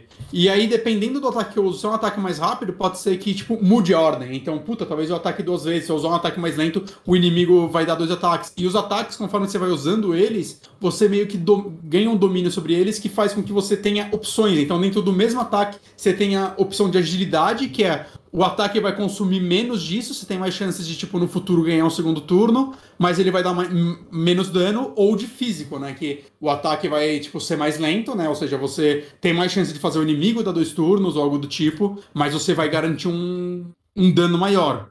Né? Então é bem legal que, tipo, O combate eu acho que tá um pouco mais técnico, saca? Tá mais interessante, assim, tem um risco e recompensa maior nesses momentos, porque tem, tem essa estrutura, assim, eu, eu, gosto muito mais dessa do que. Ah, não, é sempre um golpe de cada um. Só. Saca, garantindo o mais rápido vai começar. Porque era uma merda se você tem um Pokémon rápido e é, forte. É. Talvez você vai vencer. Você sai matando todo mundo no primeiro turno com um hit e não tem graça. E agora não, porque às vezes você tem esse Pokémon, mas tipo, Talvez, mesmo você matando esse Pokémon, o próximo Pokémon vai atacar primeiro porque você usou um ataque mais forte que vai garantir menos é uma, pra você no Ele tem uma dinâmica que você precisa ficar de olho no cooldown das habilidades, essa coisa. Uhum. Exato. E a outra coisa que, tipo, isso, cara, nossa, graças a Deus tava na hora. É assim, os Pokémon antigos você tinha quatro ataques só, e quando você escolhia, ganhava um novo, você tinha que escolher um dos quatro para tirar. Agora não, você segue com quatro ataques, mas quando você ganha um novo, ele fica tipo numa numa lista de habilidades desse Pokémon. Então você pode o tempo todo reorganizar entre todos os ataques hum. do seu Pokémon. E isso é ótimo, cara, porque você pode, sei lá, cara, eu quero estruturar esse Pokémon para ele ser um que me ajuda a capturar. Sei lá, ele vai ter, ter um ataque, sei lá, o False Sweep, que ele nunca mata inimigo, então ele abaixa a vida do inimigo uhum. até 1 HP. Né? E sei lá, eu quero colocar esse golpe nele, eu quero colocar o Hipnose para fazer o inimigo dormir, eu quero fazer esse Pokémon ser um Pokémon que é útil para captura. Puta, agora eu vou ter uma batalha com o chefe. Esse Pokémon é inútil? Não. Eu vou lá, estruturo ele e esse Pokémon é útil de novo. Saca? Esse tipo de coisa, para mim, muda completamente, assim, a, o combate do jogo, assim, torna ele muito mais interessante, né? Todo o, o lance dos IV e tudo mais, que era coisa de que, mano, você tem que ser muito doentão para você se preocupar com isso, era um negócio massa escondido que aos poucos eles foram liberando mais, né? Isso tá mais claro também no jogo, então você sabe, tipo, eu tenho dois uhum. qual é o mais forte? Saca? Você consegue ver isso logo de cara. Né? E assim, o jogo em si, ele é muito mais RPGzinho mesmo, assim, né? Que tem esse lance, você cai nesse mundo, você cai nessa cidade. E o que acontece? Você tá numa. Entra pra uma equipe, né? Sinnoh, eu acho que é o nome da equipe, ou o nome da cidade, eu não lembro agora. Que, tipo, pequeno spoiler, mas essa equipe é interessante porque eles são os vilões do Pokémon, acho que Safira e Rubi? Ou o Diamante e Pérola? Acho que o Diamante e Pérola. Eles são os vilões, eles são tipo a equipe Rocket daquele jogo. Então, meio que você tá numa, com uma galera que você sabe que futuramente algo vai acontecer com eles e eles vão ser tá. os vilões da franquia. O que é algo interessante. Mas o, o lance é, você tá nesse momento da história que ainda não tem essa união de humanos e pokémons, e os pokémons ainda estão sendo estudados e catalogados. Então, tipo, a Pokédex não é um aparelhinho que tem todas as informações do Pokémon. É como se você fosse a pessoa que tá montando a primeira Pokédex. É um livrinho, e o que acontece? O, o, principal objetivo desse jogo, né? Ele tem outras coisas, ele tem uma história, uma narrativa e coisas que você vai evoluindo. Mas o principal objetivo desse jogo é você criar esse catálogo. Então ele pega o, o slogan de Pokémon, que é temos uhum. que pegar todos, e pela primeira vez essa é a mecânica real do jogo. Né? Porque você não precisava pegar todos os antigos, você só precisava jogar e pegar as insígnias e vencer a Liga Pokémon. Pegar todos era um objetivo secundário que você dava para si mesmo para fazer 100% no jogo. Mas o lance é que não é simplesmente pegar os Pokémons. Por isso que a captura tá muito mais fácil. É, essa listinha ela tem uma lista de objetivo individual para cada Pokémon. Então, tipo, ah, esse Pokémon tem capture 1, aí, tipo, tem, tipo, a primeira linha é, tipo, de captura. Então, é capture 1, você marca um checkzinho lá. Capture 4, sei lá, outro checkzinho. Capture 8, outro checkzinho. Aí, outra linha é capture ele à noite, sei lá. A terceira é veja ele usar teu ataque. A quarta é veja ele evoluir. Capture sem ser visto. Desça porrada ah. em 10 desses, saca? Que muda os objetivos de Pokémon para Pokémon, né? Alguns são meio que sempre iguais. Mas você não tem que fazer todos. O lance é que você tem que completar 10 objetivos por Pokémon. Aí você marca como se você tivesse completado a lista desse Pokémon. Eu não sei o que acontece se você fizer 100% de um Pokémon, ainda não consegui fazer de nenhum. E nem se você fizer 100% de todos, provavelmente, você, provavelmente o jogo vai te dar uma agradozinha, né? Se você fizer isso, porque parece muito trabalho para ele não te dar pelo menos uma medalha. Né? Mas esse é, tipo, os, essa galera tá meio que fazendo esse, essa catalogização. Nossa, catalogalização. Catalogação. Uma palavra, talvez. Ou você fala de uma forma muito mais bonita.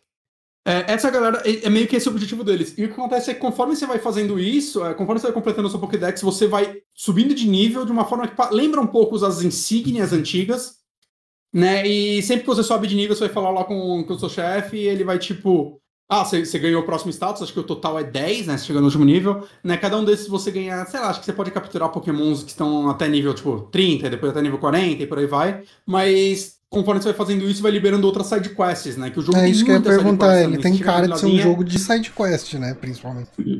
Sim, e elas são, são legaisinhas, assim, o texto dele é, é o melhor texto de Pokémon, talvez. O que não é muito difícil, mas eu, eu gosto da história do Black, pra ser honesto, né? Que eu gosto do, do lance do rival ser um cara que quer libertar os Pokémons. e ele é o vilão do jogo, que não faz sentido para mim. Parece... Eu, na minha visão, você joga com vilão no Black White.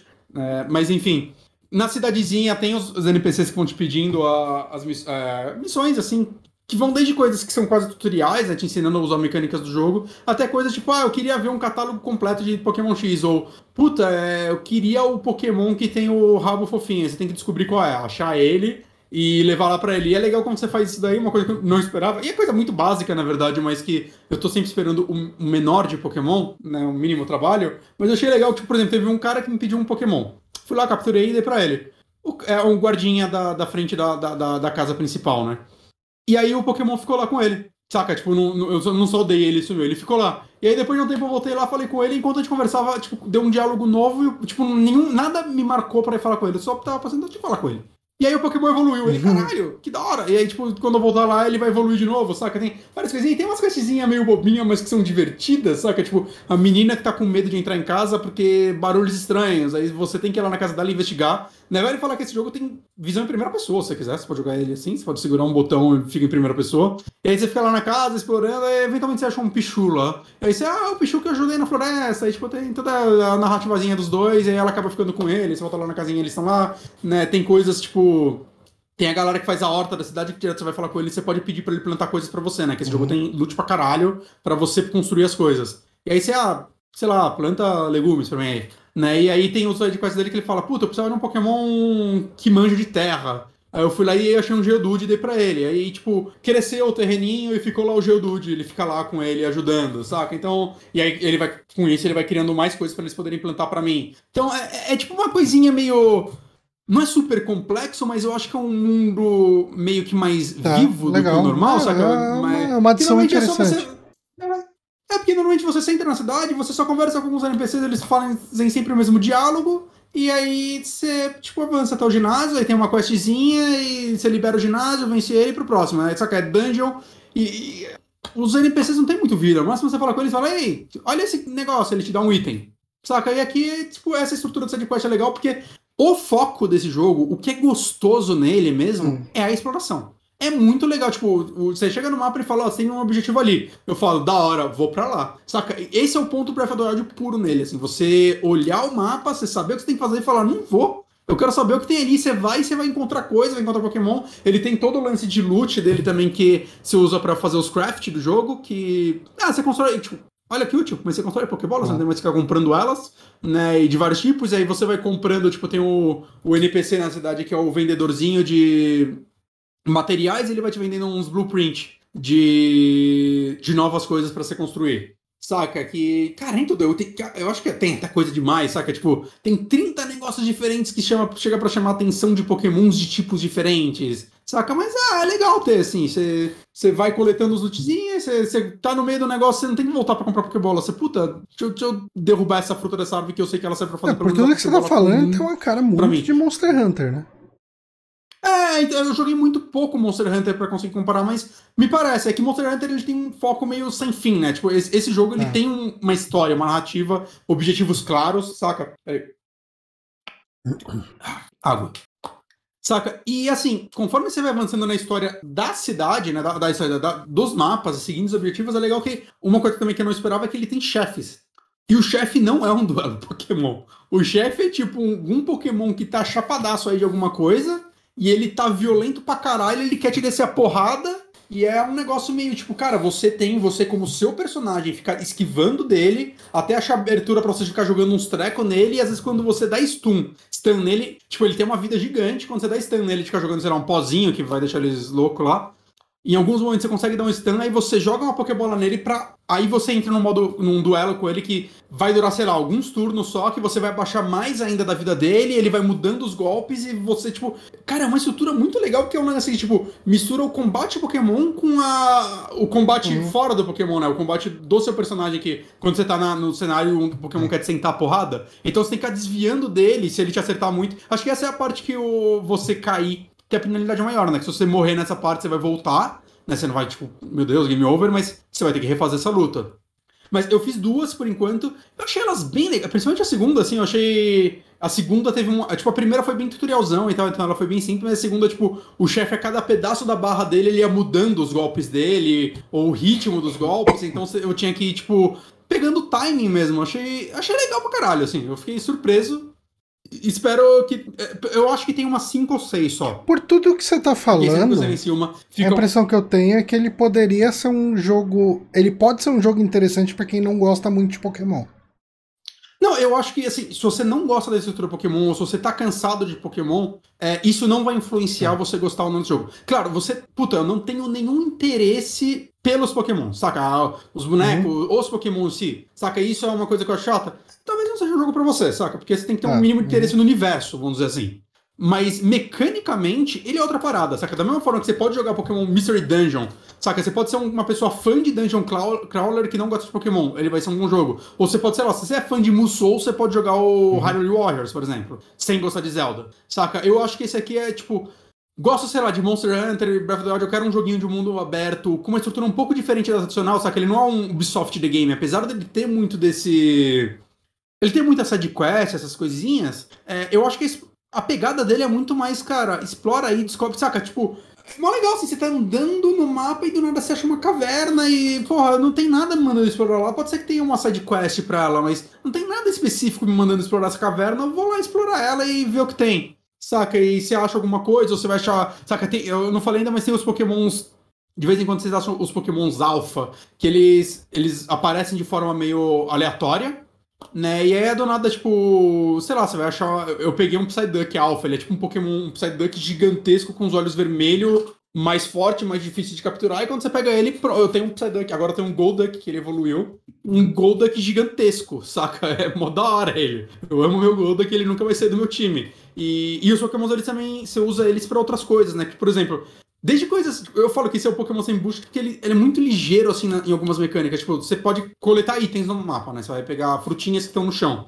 Mas se ela tá meio longe, você joga seu Pokémon lá, seu Pokébola lá, o Pokémon pega pra você, saca? É, e tem coisas que você precisa dele. Você vai achar uma pedra gigante, você joga seu Pokémon e ele vai quebrá-la pra você e vai abrir um caminho, ou você vai achar algum segredo, ou você vai achar algum item. Saca? Árvores também, você joga Pokémons pra pegar as frutas pra você. É, cara, ele é, eu não sei, ele é muito dinâmico, ao mesmo tempo que ele tem tudo isso daí, tipo, ah, eu só quero ir rápido pra onde eu tenho que ir, cara, monta no, no, lá no, no, no, seu bichão lá que eu peguei, e, cara, foda-se, sai desviando dos bichos, você sai correndo e, e você vai chegar no objetivo, saca? O lance de você ir agachadinho e ficar desviando deles é legal, mas não é algo um empecilho, é só. Se você quer capturar eles, é útil, porque se você não é visto, você tem uma chance maior de capturar, você pode jogar a bola na coluna dele para dar um crítico e por aí vai. Saca? Mas, tipo, ele tem várias mecânicas e ele meio parece que não te prende a elas, saca? E, puta, isso é uma parada que eu nunca esperei de Pokémon, porque Pokémon é um jogo que não uhum. evolui há 20 anos, né? E, porra, esse. Por isso que eu, eu acho assim, puta, é um jogo feio, é o que for. É, Foda-se, assim, é tipo, eu, eu mil vezes esse jogo feio do que um, um tradicional bonito, saca? Eu, eu, é que é foda que Pokémon entrou numa, né? Eu vi um vídeo esses dias falando que, tipo, na armadilha que a Game Freak entrou, né? Que muita gente fala que a Game Freak é, é preguiçosa, é incompetente, mas na verdade eu acho que a Game Freak ela entrou numa armadilha muito foda que é o lance de, tipo, a quantidade de bicho que eles têm, com golpe, tipo, com milhares de golpes diferentes, cara, não tem como fazer uma animação única para é. cada um deles. Saca? É um negócio. É, tipo, eu mesmo falo, puta, Dragon Quest tem um milhar de bichos e a animação deles é linda, mas cada um tem três. Né? Esse é o, é o lado que a gente tem que ser justo. E a Game Freak ela mandava muito bem quando era pixel art. Você vê que é um time que era foda nisso. Você pega até o Pokémon Black, acho que foi o último assim, ele era lindo, era uma pixel art lindona. E aí do nada no Y, acho que eles ficaram 3, 4 anos fazendo essa porra, que eles tiveram que portar todos os 800 Pokémons plus os novos para 3D, sendo que era um time que não tinha muito know-how de 3D. E é óbvio que eles vão reaproveitar assets e o caralho de um jogo para outro. E isso eu não vejo um problema. Eu acho que Pokémon Arceus ele fez um negócio legal. Tipo, o Sword ele já fez isso e a galera chiou, mas o Arceus, por ser é, spin-off, acho que a galera tá achando menos, que é não tem todos os Pokémons. As animações são incríveis, não. Mas eu acho que a Game Freak tem que fazer isso. Ela tem que puxar o freio escolher, mão, Escolher que fazer, batalha que ela vai lutar. Né? Faz, faz, faz um negócio menor agora com menos Pokémons Aí você tenta animar eles bem e aí usa essa base pro próximo trazer mais. Saca? É esse tipo de coisa. Não fizeram muito nesse. Eu acho que esse jogo, assim, de verdade, visualmente, ele merecia mais um ano de desenvolvimento. Um ano. Assim, é, é um, o acabamento dele é muito ruim, visualmente, assim, dos mapas em si. Saca? É uma equipe que não tem know-how pra mapa aberto. Beleza. Cara, pelo amor de Deus. Jogo vende muito. Pokémon vende muito. Saca? Sempre que eu falar, puta, eu queria um Pokémon assim, sempre chega alguém dizendo, ah, mas nunca vai acontecer porque Pokémon vende muito. É tipo, então se mudar vai parar de vender? E o Arceus provou que não. Você está vendendo pão caralho também, né? E mudou. Então, tipo, essa desculpa não cola mais. Nunca colou, mas agora a gente tem uma prova de que ela é, uhum. é uma besteira, saca? É uma besteira que a galera falava para justificar uma franquia que não queria evoluir. Né? E, e, assim, novamente, os tradicionais vão existir ainda. Vai ter o próximo Pokémon tradicional que vão sair dois jogos juntos e cada um vai vender 10 milhões de cópias e vai continuar, e eu não vejo problema nisso. Eu só tô muito feliz de terem criado essa base. Eu espero que, tipo, o Arceus não vire, tipo, uma franquia anual. Eu quero... Eu quero um próximo jogo daqui, sei lá, 3, 4 anos que, puta, deu uma puta evoluída ali. Uma DLC desse também, ele. Como a estrutura dele é de micromapas, puta, uma DLC que é mais um mapa ou mais dois mapas, e que talvez eles pudessem até trabalhar melhor neles, porque no Sword isso aconteceu, né? Eu acho que os mapas do Sword são muito mais é, visualmente bonitos do que os mapas tradicionais, né? Eu acho, eu consigo ver assim eles investindo mais, ainda mais sabendo agora o quanto uhum. que esse jogo tá vendendo, né? Eu, eu, eu, espero que isso vire uma franquia à parte, porque assim, meu interesse por jogar um Pokémon tradicional morreu de vez, assim. Eu falo isso e quando o próximo sair talvez eu pegue, existe a chance, mas Nesse momento, eu não tenho a mínima vontade de jogar outro Pokémon que chega, é, siga aquela estrutura de ginásiozinho, liga Pokémon, saca? Não tenho, porque, cara, esse jogo tá muito divertido, assim, desde hoje eu vou pegar para fazer a missão, hoje eu vou pegar para explorar, cara, hoje eu vou pegar porque ele tem o lance de, tipo, dia e noite, chuva, neblina, vai aparecer Pokémon diferente. Né, que vai mudando. Exato, e, e, tipo, sem bullshit. Puta, quero jogar de noite? Ah, deixa eu dormir aqui. Ele escolhe, você quer dormir até que horas? De manhã, de tarde, de noite, de madrugada? Ele já te dá isso, saca? Então, quero ficar fazendo tempo à noite. Puta, começou a querer, ah, foda-se, vou dormir até de noite de novo. E, e, eu sinto que fazendo isso você tá sempre evoluindo, que sempre que você pega um Pokémon, você tá evoluindo lá na, na Pokédex dele, né? Você tá ganhando XP, que capturar Pokémon, todos os Pokémon que estão na sua bag vivos ganham XP, então você ganha XP sem precisar lutar, né? Sempre que você, tipo, mano, você manda um Pokémon pegar uma fruta numa árvore, ele vai ganhar uns 10 de XP, não é quase nada. Mas saca, foda-se, eu peguei uma fruta, ganhei um lootzinho e ganhei um pouquinho de XP nisso. E quando eu saio da fase, sempre que você vai sair da fase para voltar pro mapa, aí aparece o professor e fala: Ah, deixa eu analisar o que você fez nessa daí. Ah, você pegou 20 Pokémons e desses 22 são novos, e tipo, se você completou essa Pokédex, tudo que você fez vai virar experiência que vai subir seu nível depois para você falar com outro, que vai liberar mais coisa, mais sidequests e tudo mais. Então, cara, é um jogo que eu, eu me vejo jogando esse jogo ah, assim legal. por meses, assim, é do mesmo forma que eu fiz com Sword. Saca, é um jogo que, tipo, eu já vi gente falando, cara, o pós-game dele é incrível, assim, tem muita coisa para fazer no pós-game dele, se você quiser completar tudo. E como ele é eu não vou ter que, por exemplo, trocar Pokémon com ninguém, né? Porque tudo tá num jogo só, eles não são dois jogos. Eu espero que quando sair o próximo continue assim. É, eu acho que essa estrutura funciona muito bem para os jogos tradicionais, eu não acho que funcionaria para esse jogo. Então. Tá tudo lá. Então, se eu quiser capturar todos os Pokémons, eu consigo. Sem eu precisar de outro jogo ou ficar chorando. Talvez tenha alguma coisa tipo, ah, esse Pokémon só evolui trocando, né? Porque isso existe nos outros. Mas. Ele não tem muito bullshit, novamente. Que é um negócio muito impressionante para Pokémon. Então, assim, por hora, jogo do ano pra mim. Eu tô, eu tô muito feliz com esse jogo, de verdade. Eu não eu, tipo, eu esperava gostar dele, eu não esperava gostar tanto assim dele, assim. É um jogo que sempre começo a jogar ele, eu não. Eu só não joguei mais porque a semana que ele chegou foi a semana que eu tava zoadaço. Eu fiquei tristaço, assim. Eu abria ele, jogava uma hora menos, minha cabeça começava a explodir, eu começava a enxergar mal, eu falei, é isso aí, eu não, não vou jogar esse jogo. Né? Senão eu já teria com umas 30 horas dele, provavelmente. Mas é, cara, ele é, ele é muito, muito legal, assim. É, é, normalmente, quem não gosta de Pokémon. Assim, quem gosta do universo, mas não tem mais saco pra estrutura tradicional, pode ser que você goste desse jogo, assim. Ele, ele vê uns vídeos, vê o que você acha dele, eu acho que você tem chances é, grandes eu, de você gostar. Assim, se eu não estivesse jogando algumas outras coisas, talvez eu, eu desse uma chance para ele. Porque, assim, o único Pokémon que eu joguei do começo ao fim foi o Red.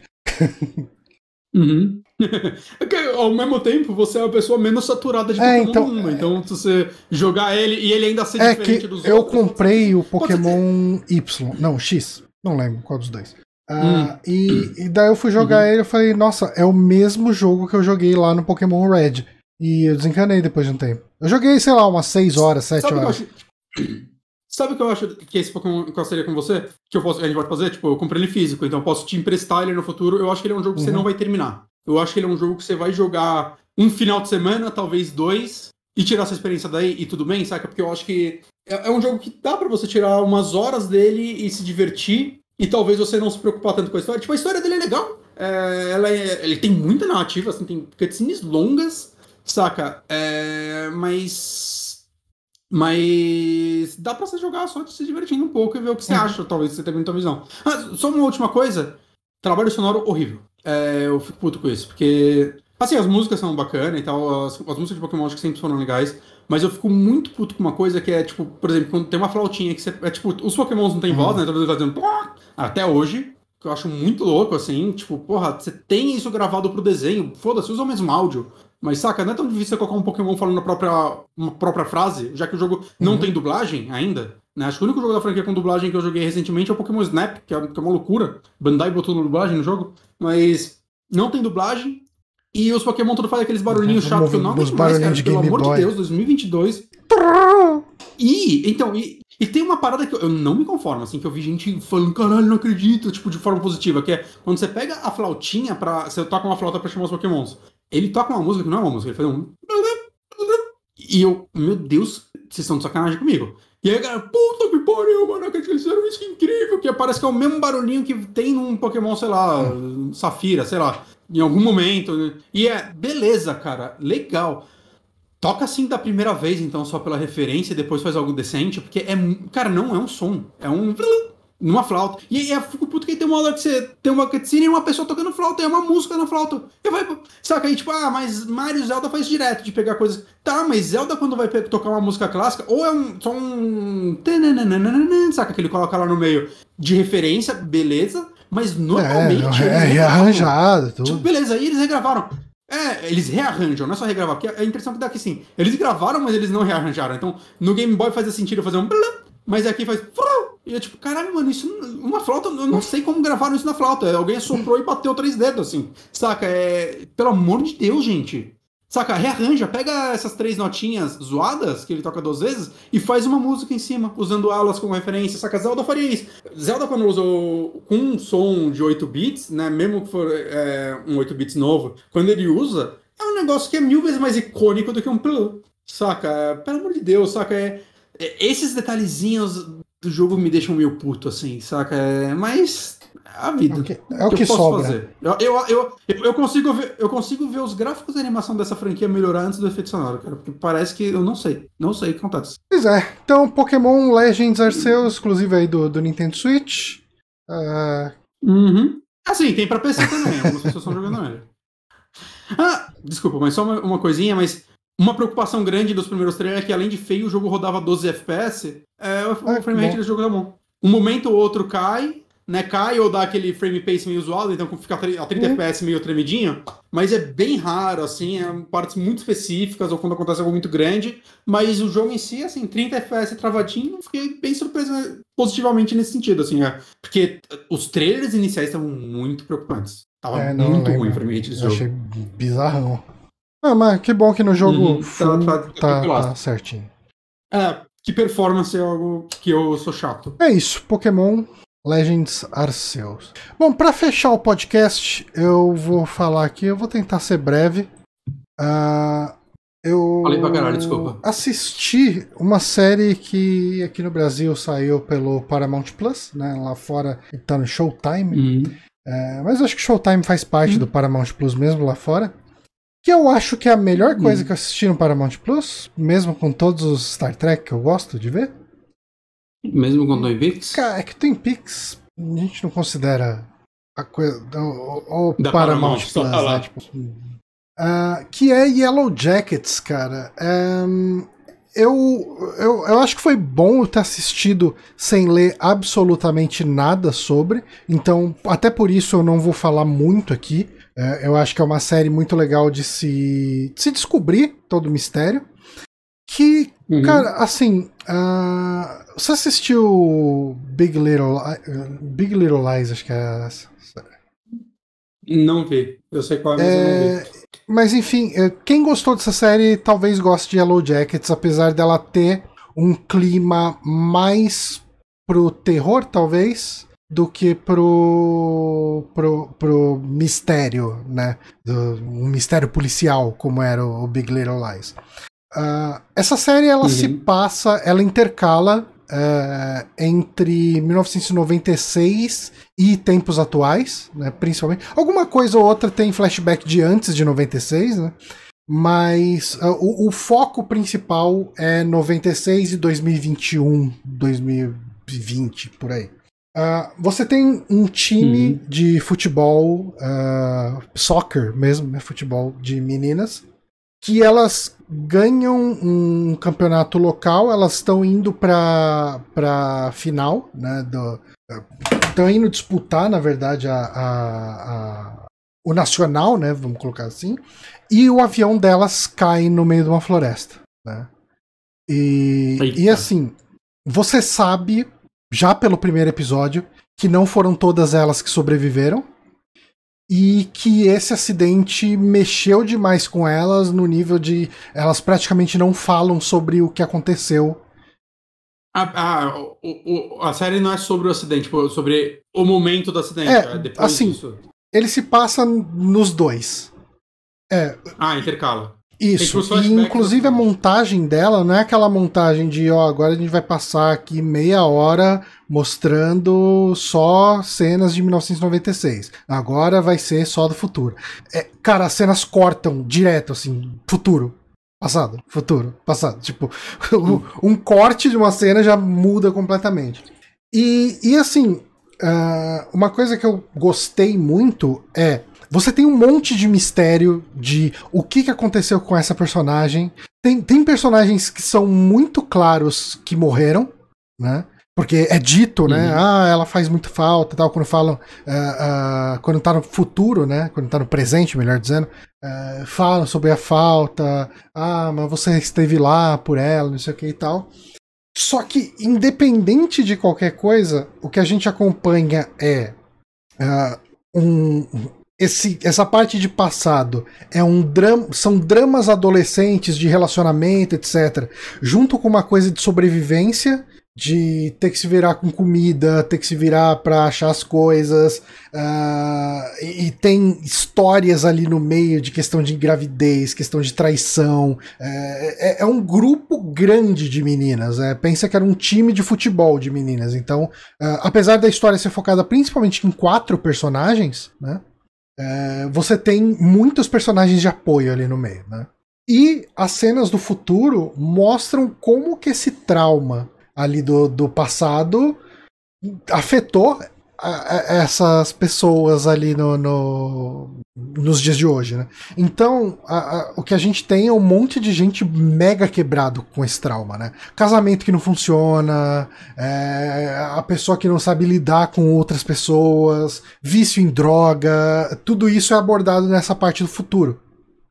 Então eu acho que ela é tão rica na, nos momentos do passado quanto nos momentos do futuro, sabe? Tipo, dilema de trair amiga, dilema de não poder estar tá lá por uma pessoa que precisava de você, sabe? E, e questão de justificar uhum. ações que você toma é, é, durante aquele momento crítico, né?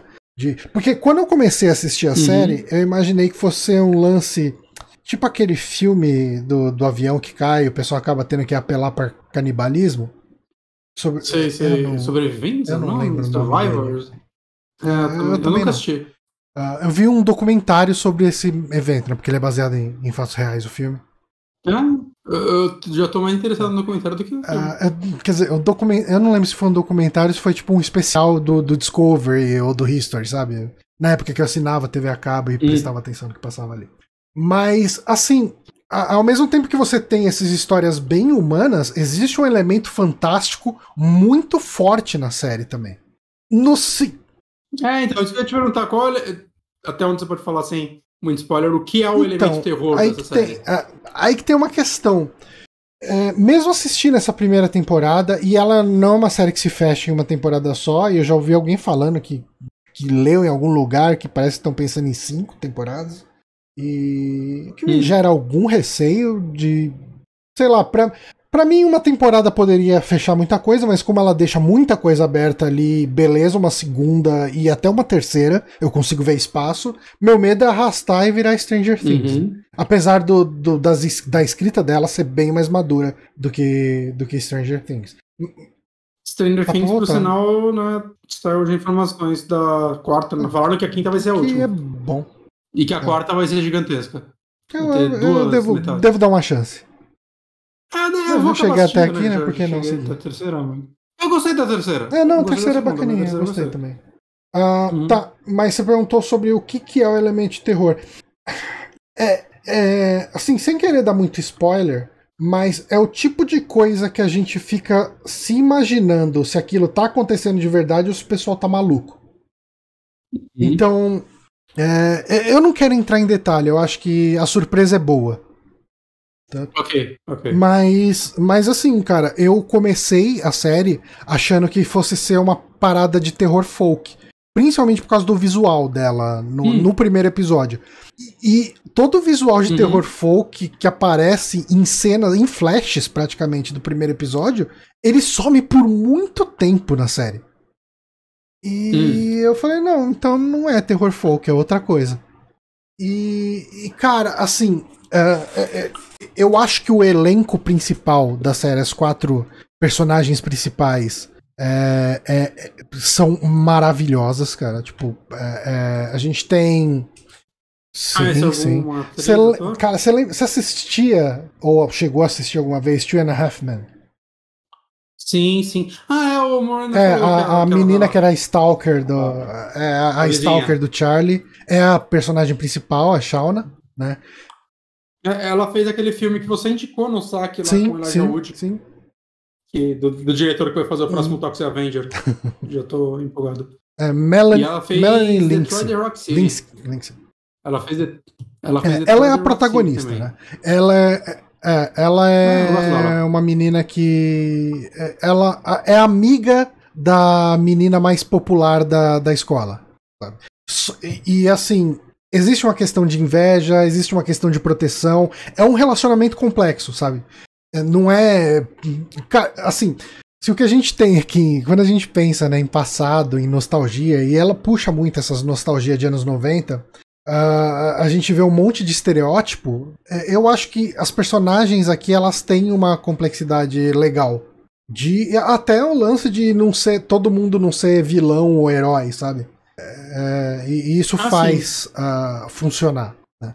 Ela é essa menina que é. Eu, eu acho que se eu fosse tra traçar um. Como se diz? Um. um, um estereótipo para ela, ela é a melhor amiga da menina popular que tem as questões de estar tá na sombra, okay. de ao mesmo tempo proteger, e, enfim, essas são as questões dela. E ela, nos dias de hoje, ela tem um casamento que tá meio cagado, e ela tá vendo o que, que vai fazer da vida. No, mais pra frente, ela acaba tomando algumas atitudes em relação ao casamento dela, que gera situações interessantes, é, é, é bacana ela.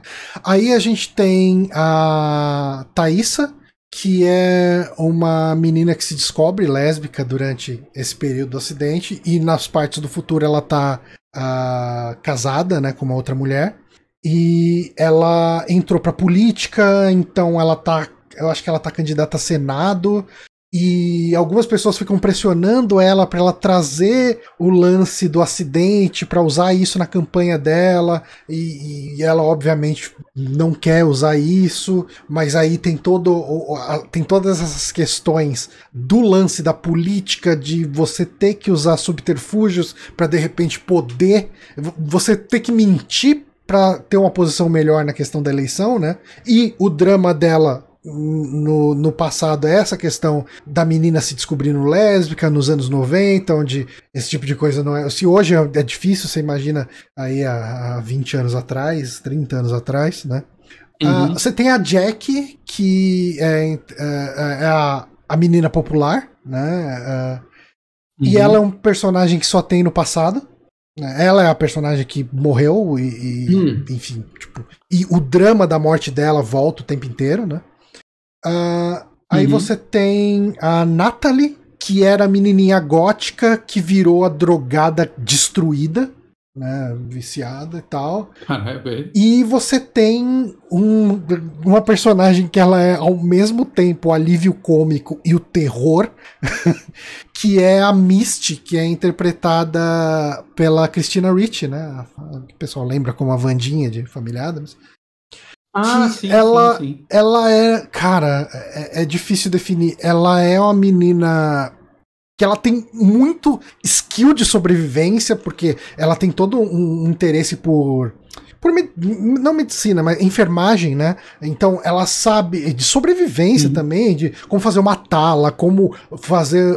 Tipo, quando tem o acidente de avião, tem gente que perde perna, então ela faz amputagem ali, a amputação da pessoa, estanca, então aí ela como criança, né? Tipo, que é uma, é uma menina que chama Semi Henrati, Henrati, sei lá como que se fala o sobrenome dela, que é uma atriz maravilhosa, cara. Tipo, a, a, a Christina Ricci e a Semi Henrati, como, como essa a Misty é, é- rouba a cena o tempo inteiro, sabe? Porque ela, ela é uma Ah, personagem que ela tem um monte de skill, mas ela é maluca. Assim, ela é uma pessoa sem tato social nenhum. E é aquela pessoa maluca, obcecada, que ninguém quer ter por perto. Então o pessoal fica dando perdido nela sempre que pode.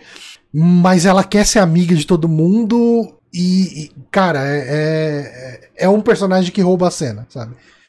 E tem outros Uhum. personagens ali. Tem a menina, tipo, mega cristã. é, você vai ter outras personagens ali no meio, né? É, cara, Eu tô muito ofendido essa série. Eu acho que eu, acho, acho que eu, vou, eu não vou ver Twin Peaks inteiro. Eu vou acabar a primeira temporada e a gente vê essa antes de ir pra segunda. é, cara, é, a segunda temporada de Twin Peaks, ela é difícil de ver, viu? então. É, ma- mas, não, tem, que, tem, tem que ver porque o ver a final dela é muito bom. Tipo, os últimos episódios são bons. Mas assim, fa- Depois de 30 horas. Não, bom. então, é porque ela tem. Ela começa ok. Ela tem um miolo que é uma novela, uma novela das sete, seis, sei lá. E daí o final volta nos trilhos. Mas, é, mas assim, eu acho que Uhum. eu acho que seria uma boa Lynch você volta. fazer isso que você falou. Assiste a primeira temporada, que é excelente, né? É, daí você vai pra Yellow Jackets, que são. É, acho que sim. são 10 episódios, eu não lembro. 10, 12 episódios. Aí você vê rapidinho. Vê rapidinho. E daí depois você volta pro Twin Peaks. É, são 10 episódios. Cara, Tudo assim, eu não vou falar mais, porque eu acho que a surpresa é muito importante, mas é uma série com que tanto o elenco Uhum. teen quanto o elenco ah, adulto se destaca, Old. sabe? É- é, funciona bem, você quer saber mais daquelas histórias e você quer saber de todas as histórias. Então, o fato de, às vezes, ficar muito tempo longe de alguma personagem. É, você não sente tanto porque as histórias das outras personagens também são legais. Né? E, cara, Hum. eu recomendo demais, né? Como eu disse, tá no Paramount Plus aqui no Brasil. Ahn, mas o pessoal sabe dar os Uhum. pulos aí, né? Eu, eu, eu, eu acho que vale, no mínimo, assinar os, os sete dias grátis lá de, de coisa e Sete maratonar dias, ela. Que eu, Eu vou te falar que o Paramount Plus tá com, assim, um conteúdo bom, ao ponto de, tipo, ainda bem que eu cancelei Hum. o Star Plus e migrei pra ele. Eu tô achando o conteúdo dele bem melhor e ainda vai ter aquela série de bastidores do Poderoso Chefão que eu quero muito ver. Então, para- parece que tá um serviço É, legal pra- e crescendo Pra bem. mim, é, eu, eu que gosto de Star Trek, hum, eu não tenho nem como ficar sem assinar, né? Porque tá, nesse momento tá passando Star Trek Discovery, a quarta temporada, que inclusive voltamos às lives ah, lá no canal da Kika. Ah, esse domingo a gente comentou sobre os dois últimos episódios. É, ah, o Saulo falou do South Uhum. Park Covid lá, muito legal. Não post-Covid, vi. é muito. Cara, a série se passa é, tipo 25 anos no futuro, quando a pandemia finalmente tá acabando. Então você já tira por aí do tom do negócio. É, Tem que ver essa porra. é, é- é de boa, cara. São, assim, eu acho que são dois filminhos de uma hora. Uhum. A Não, série falando, mesmo. que Acho que a ver série não em tá lá, né? É só, parei- são só esses filmes. Não. A série tá inteira no site deles, mas é comercial pra caralho, mano. Enfim. Né? Ah, e daí, assim, tô, tô assistindo Star Trek Discovery, né? E. Na se... se bem que o, o outro lá, o Picard, que estreia no começo de março, vai ser na, na Prime. Mas logo na sequência vai ter, vai ter Strange New Worlds também. E, logo depois eles já devem emendar, emendar a volta de, de Lower Decks e, e, e o, a outra animação, Prod. Cara, tem Star Trek até o final do ano pra uhum. ver lá. A, Paramount se achou lá, né? O filão pra ganhar dinheiro. Mas eu acho que é ah, isso, sim. Bonatti. Uh, com isso a gente encerra o programa de hoje aqui às é 11 em ponto, aqui 11 e 1. Eu queria agradecer quem acompanhou a live aqui uhum. com a gente. O Saulo deu uma aparecida aqui uh, no finalzinho para falar que ele precisa ver o South Park o vídeo. Uh, o Mota R, que pela primeira vez interagiu no nosso, no nosso chat, falou sobre que vai ser difícil realmente voltar para a fórmula antiga de Pokémon, né? E novamente agradecer o Hélio Ferrer pela assinatura aqui Sim. no Prime. Ficamos por aqui então, Bonatti? Ficamos Ó, por aqui, gente. Semana que vem é o de perguntas. Semana que né? vem é o de perguntas. Achar um convidadinho, de repente. Mandem perguntas no nosso e-mail. Uhum. Ah, o coisa lá, o Curious Cat voltou. Curious então Cat pode voltou, ser né? pelo Curious Cat. Na, na própria quinta eu vou fazer lá o compiladão das perguntas que vieram por e-mail. Chegaram bastante perguntas por e-mail, né? É, fazer o compilado das perguntas por e-mail, das perguntas uh, de Curious Cat que tiver lá. E se o pessoal mandar alguma coisa via Twitter também, a gente inclui lá. Acho que é isso então, galera. Ficamos por aqui. Até semana que vem.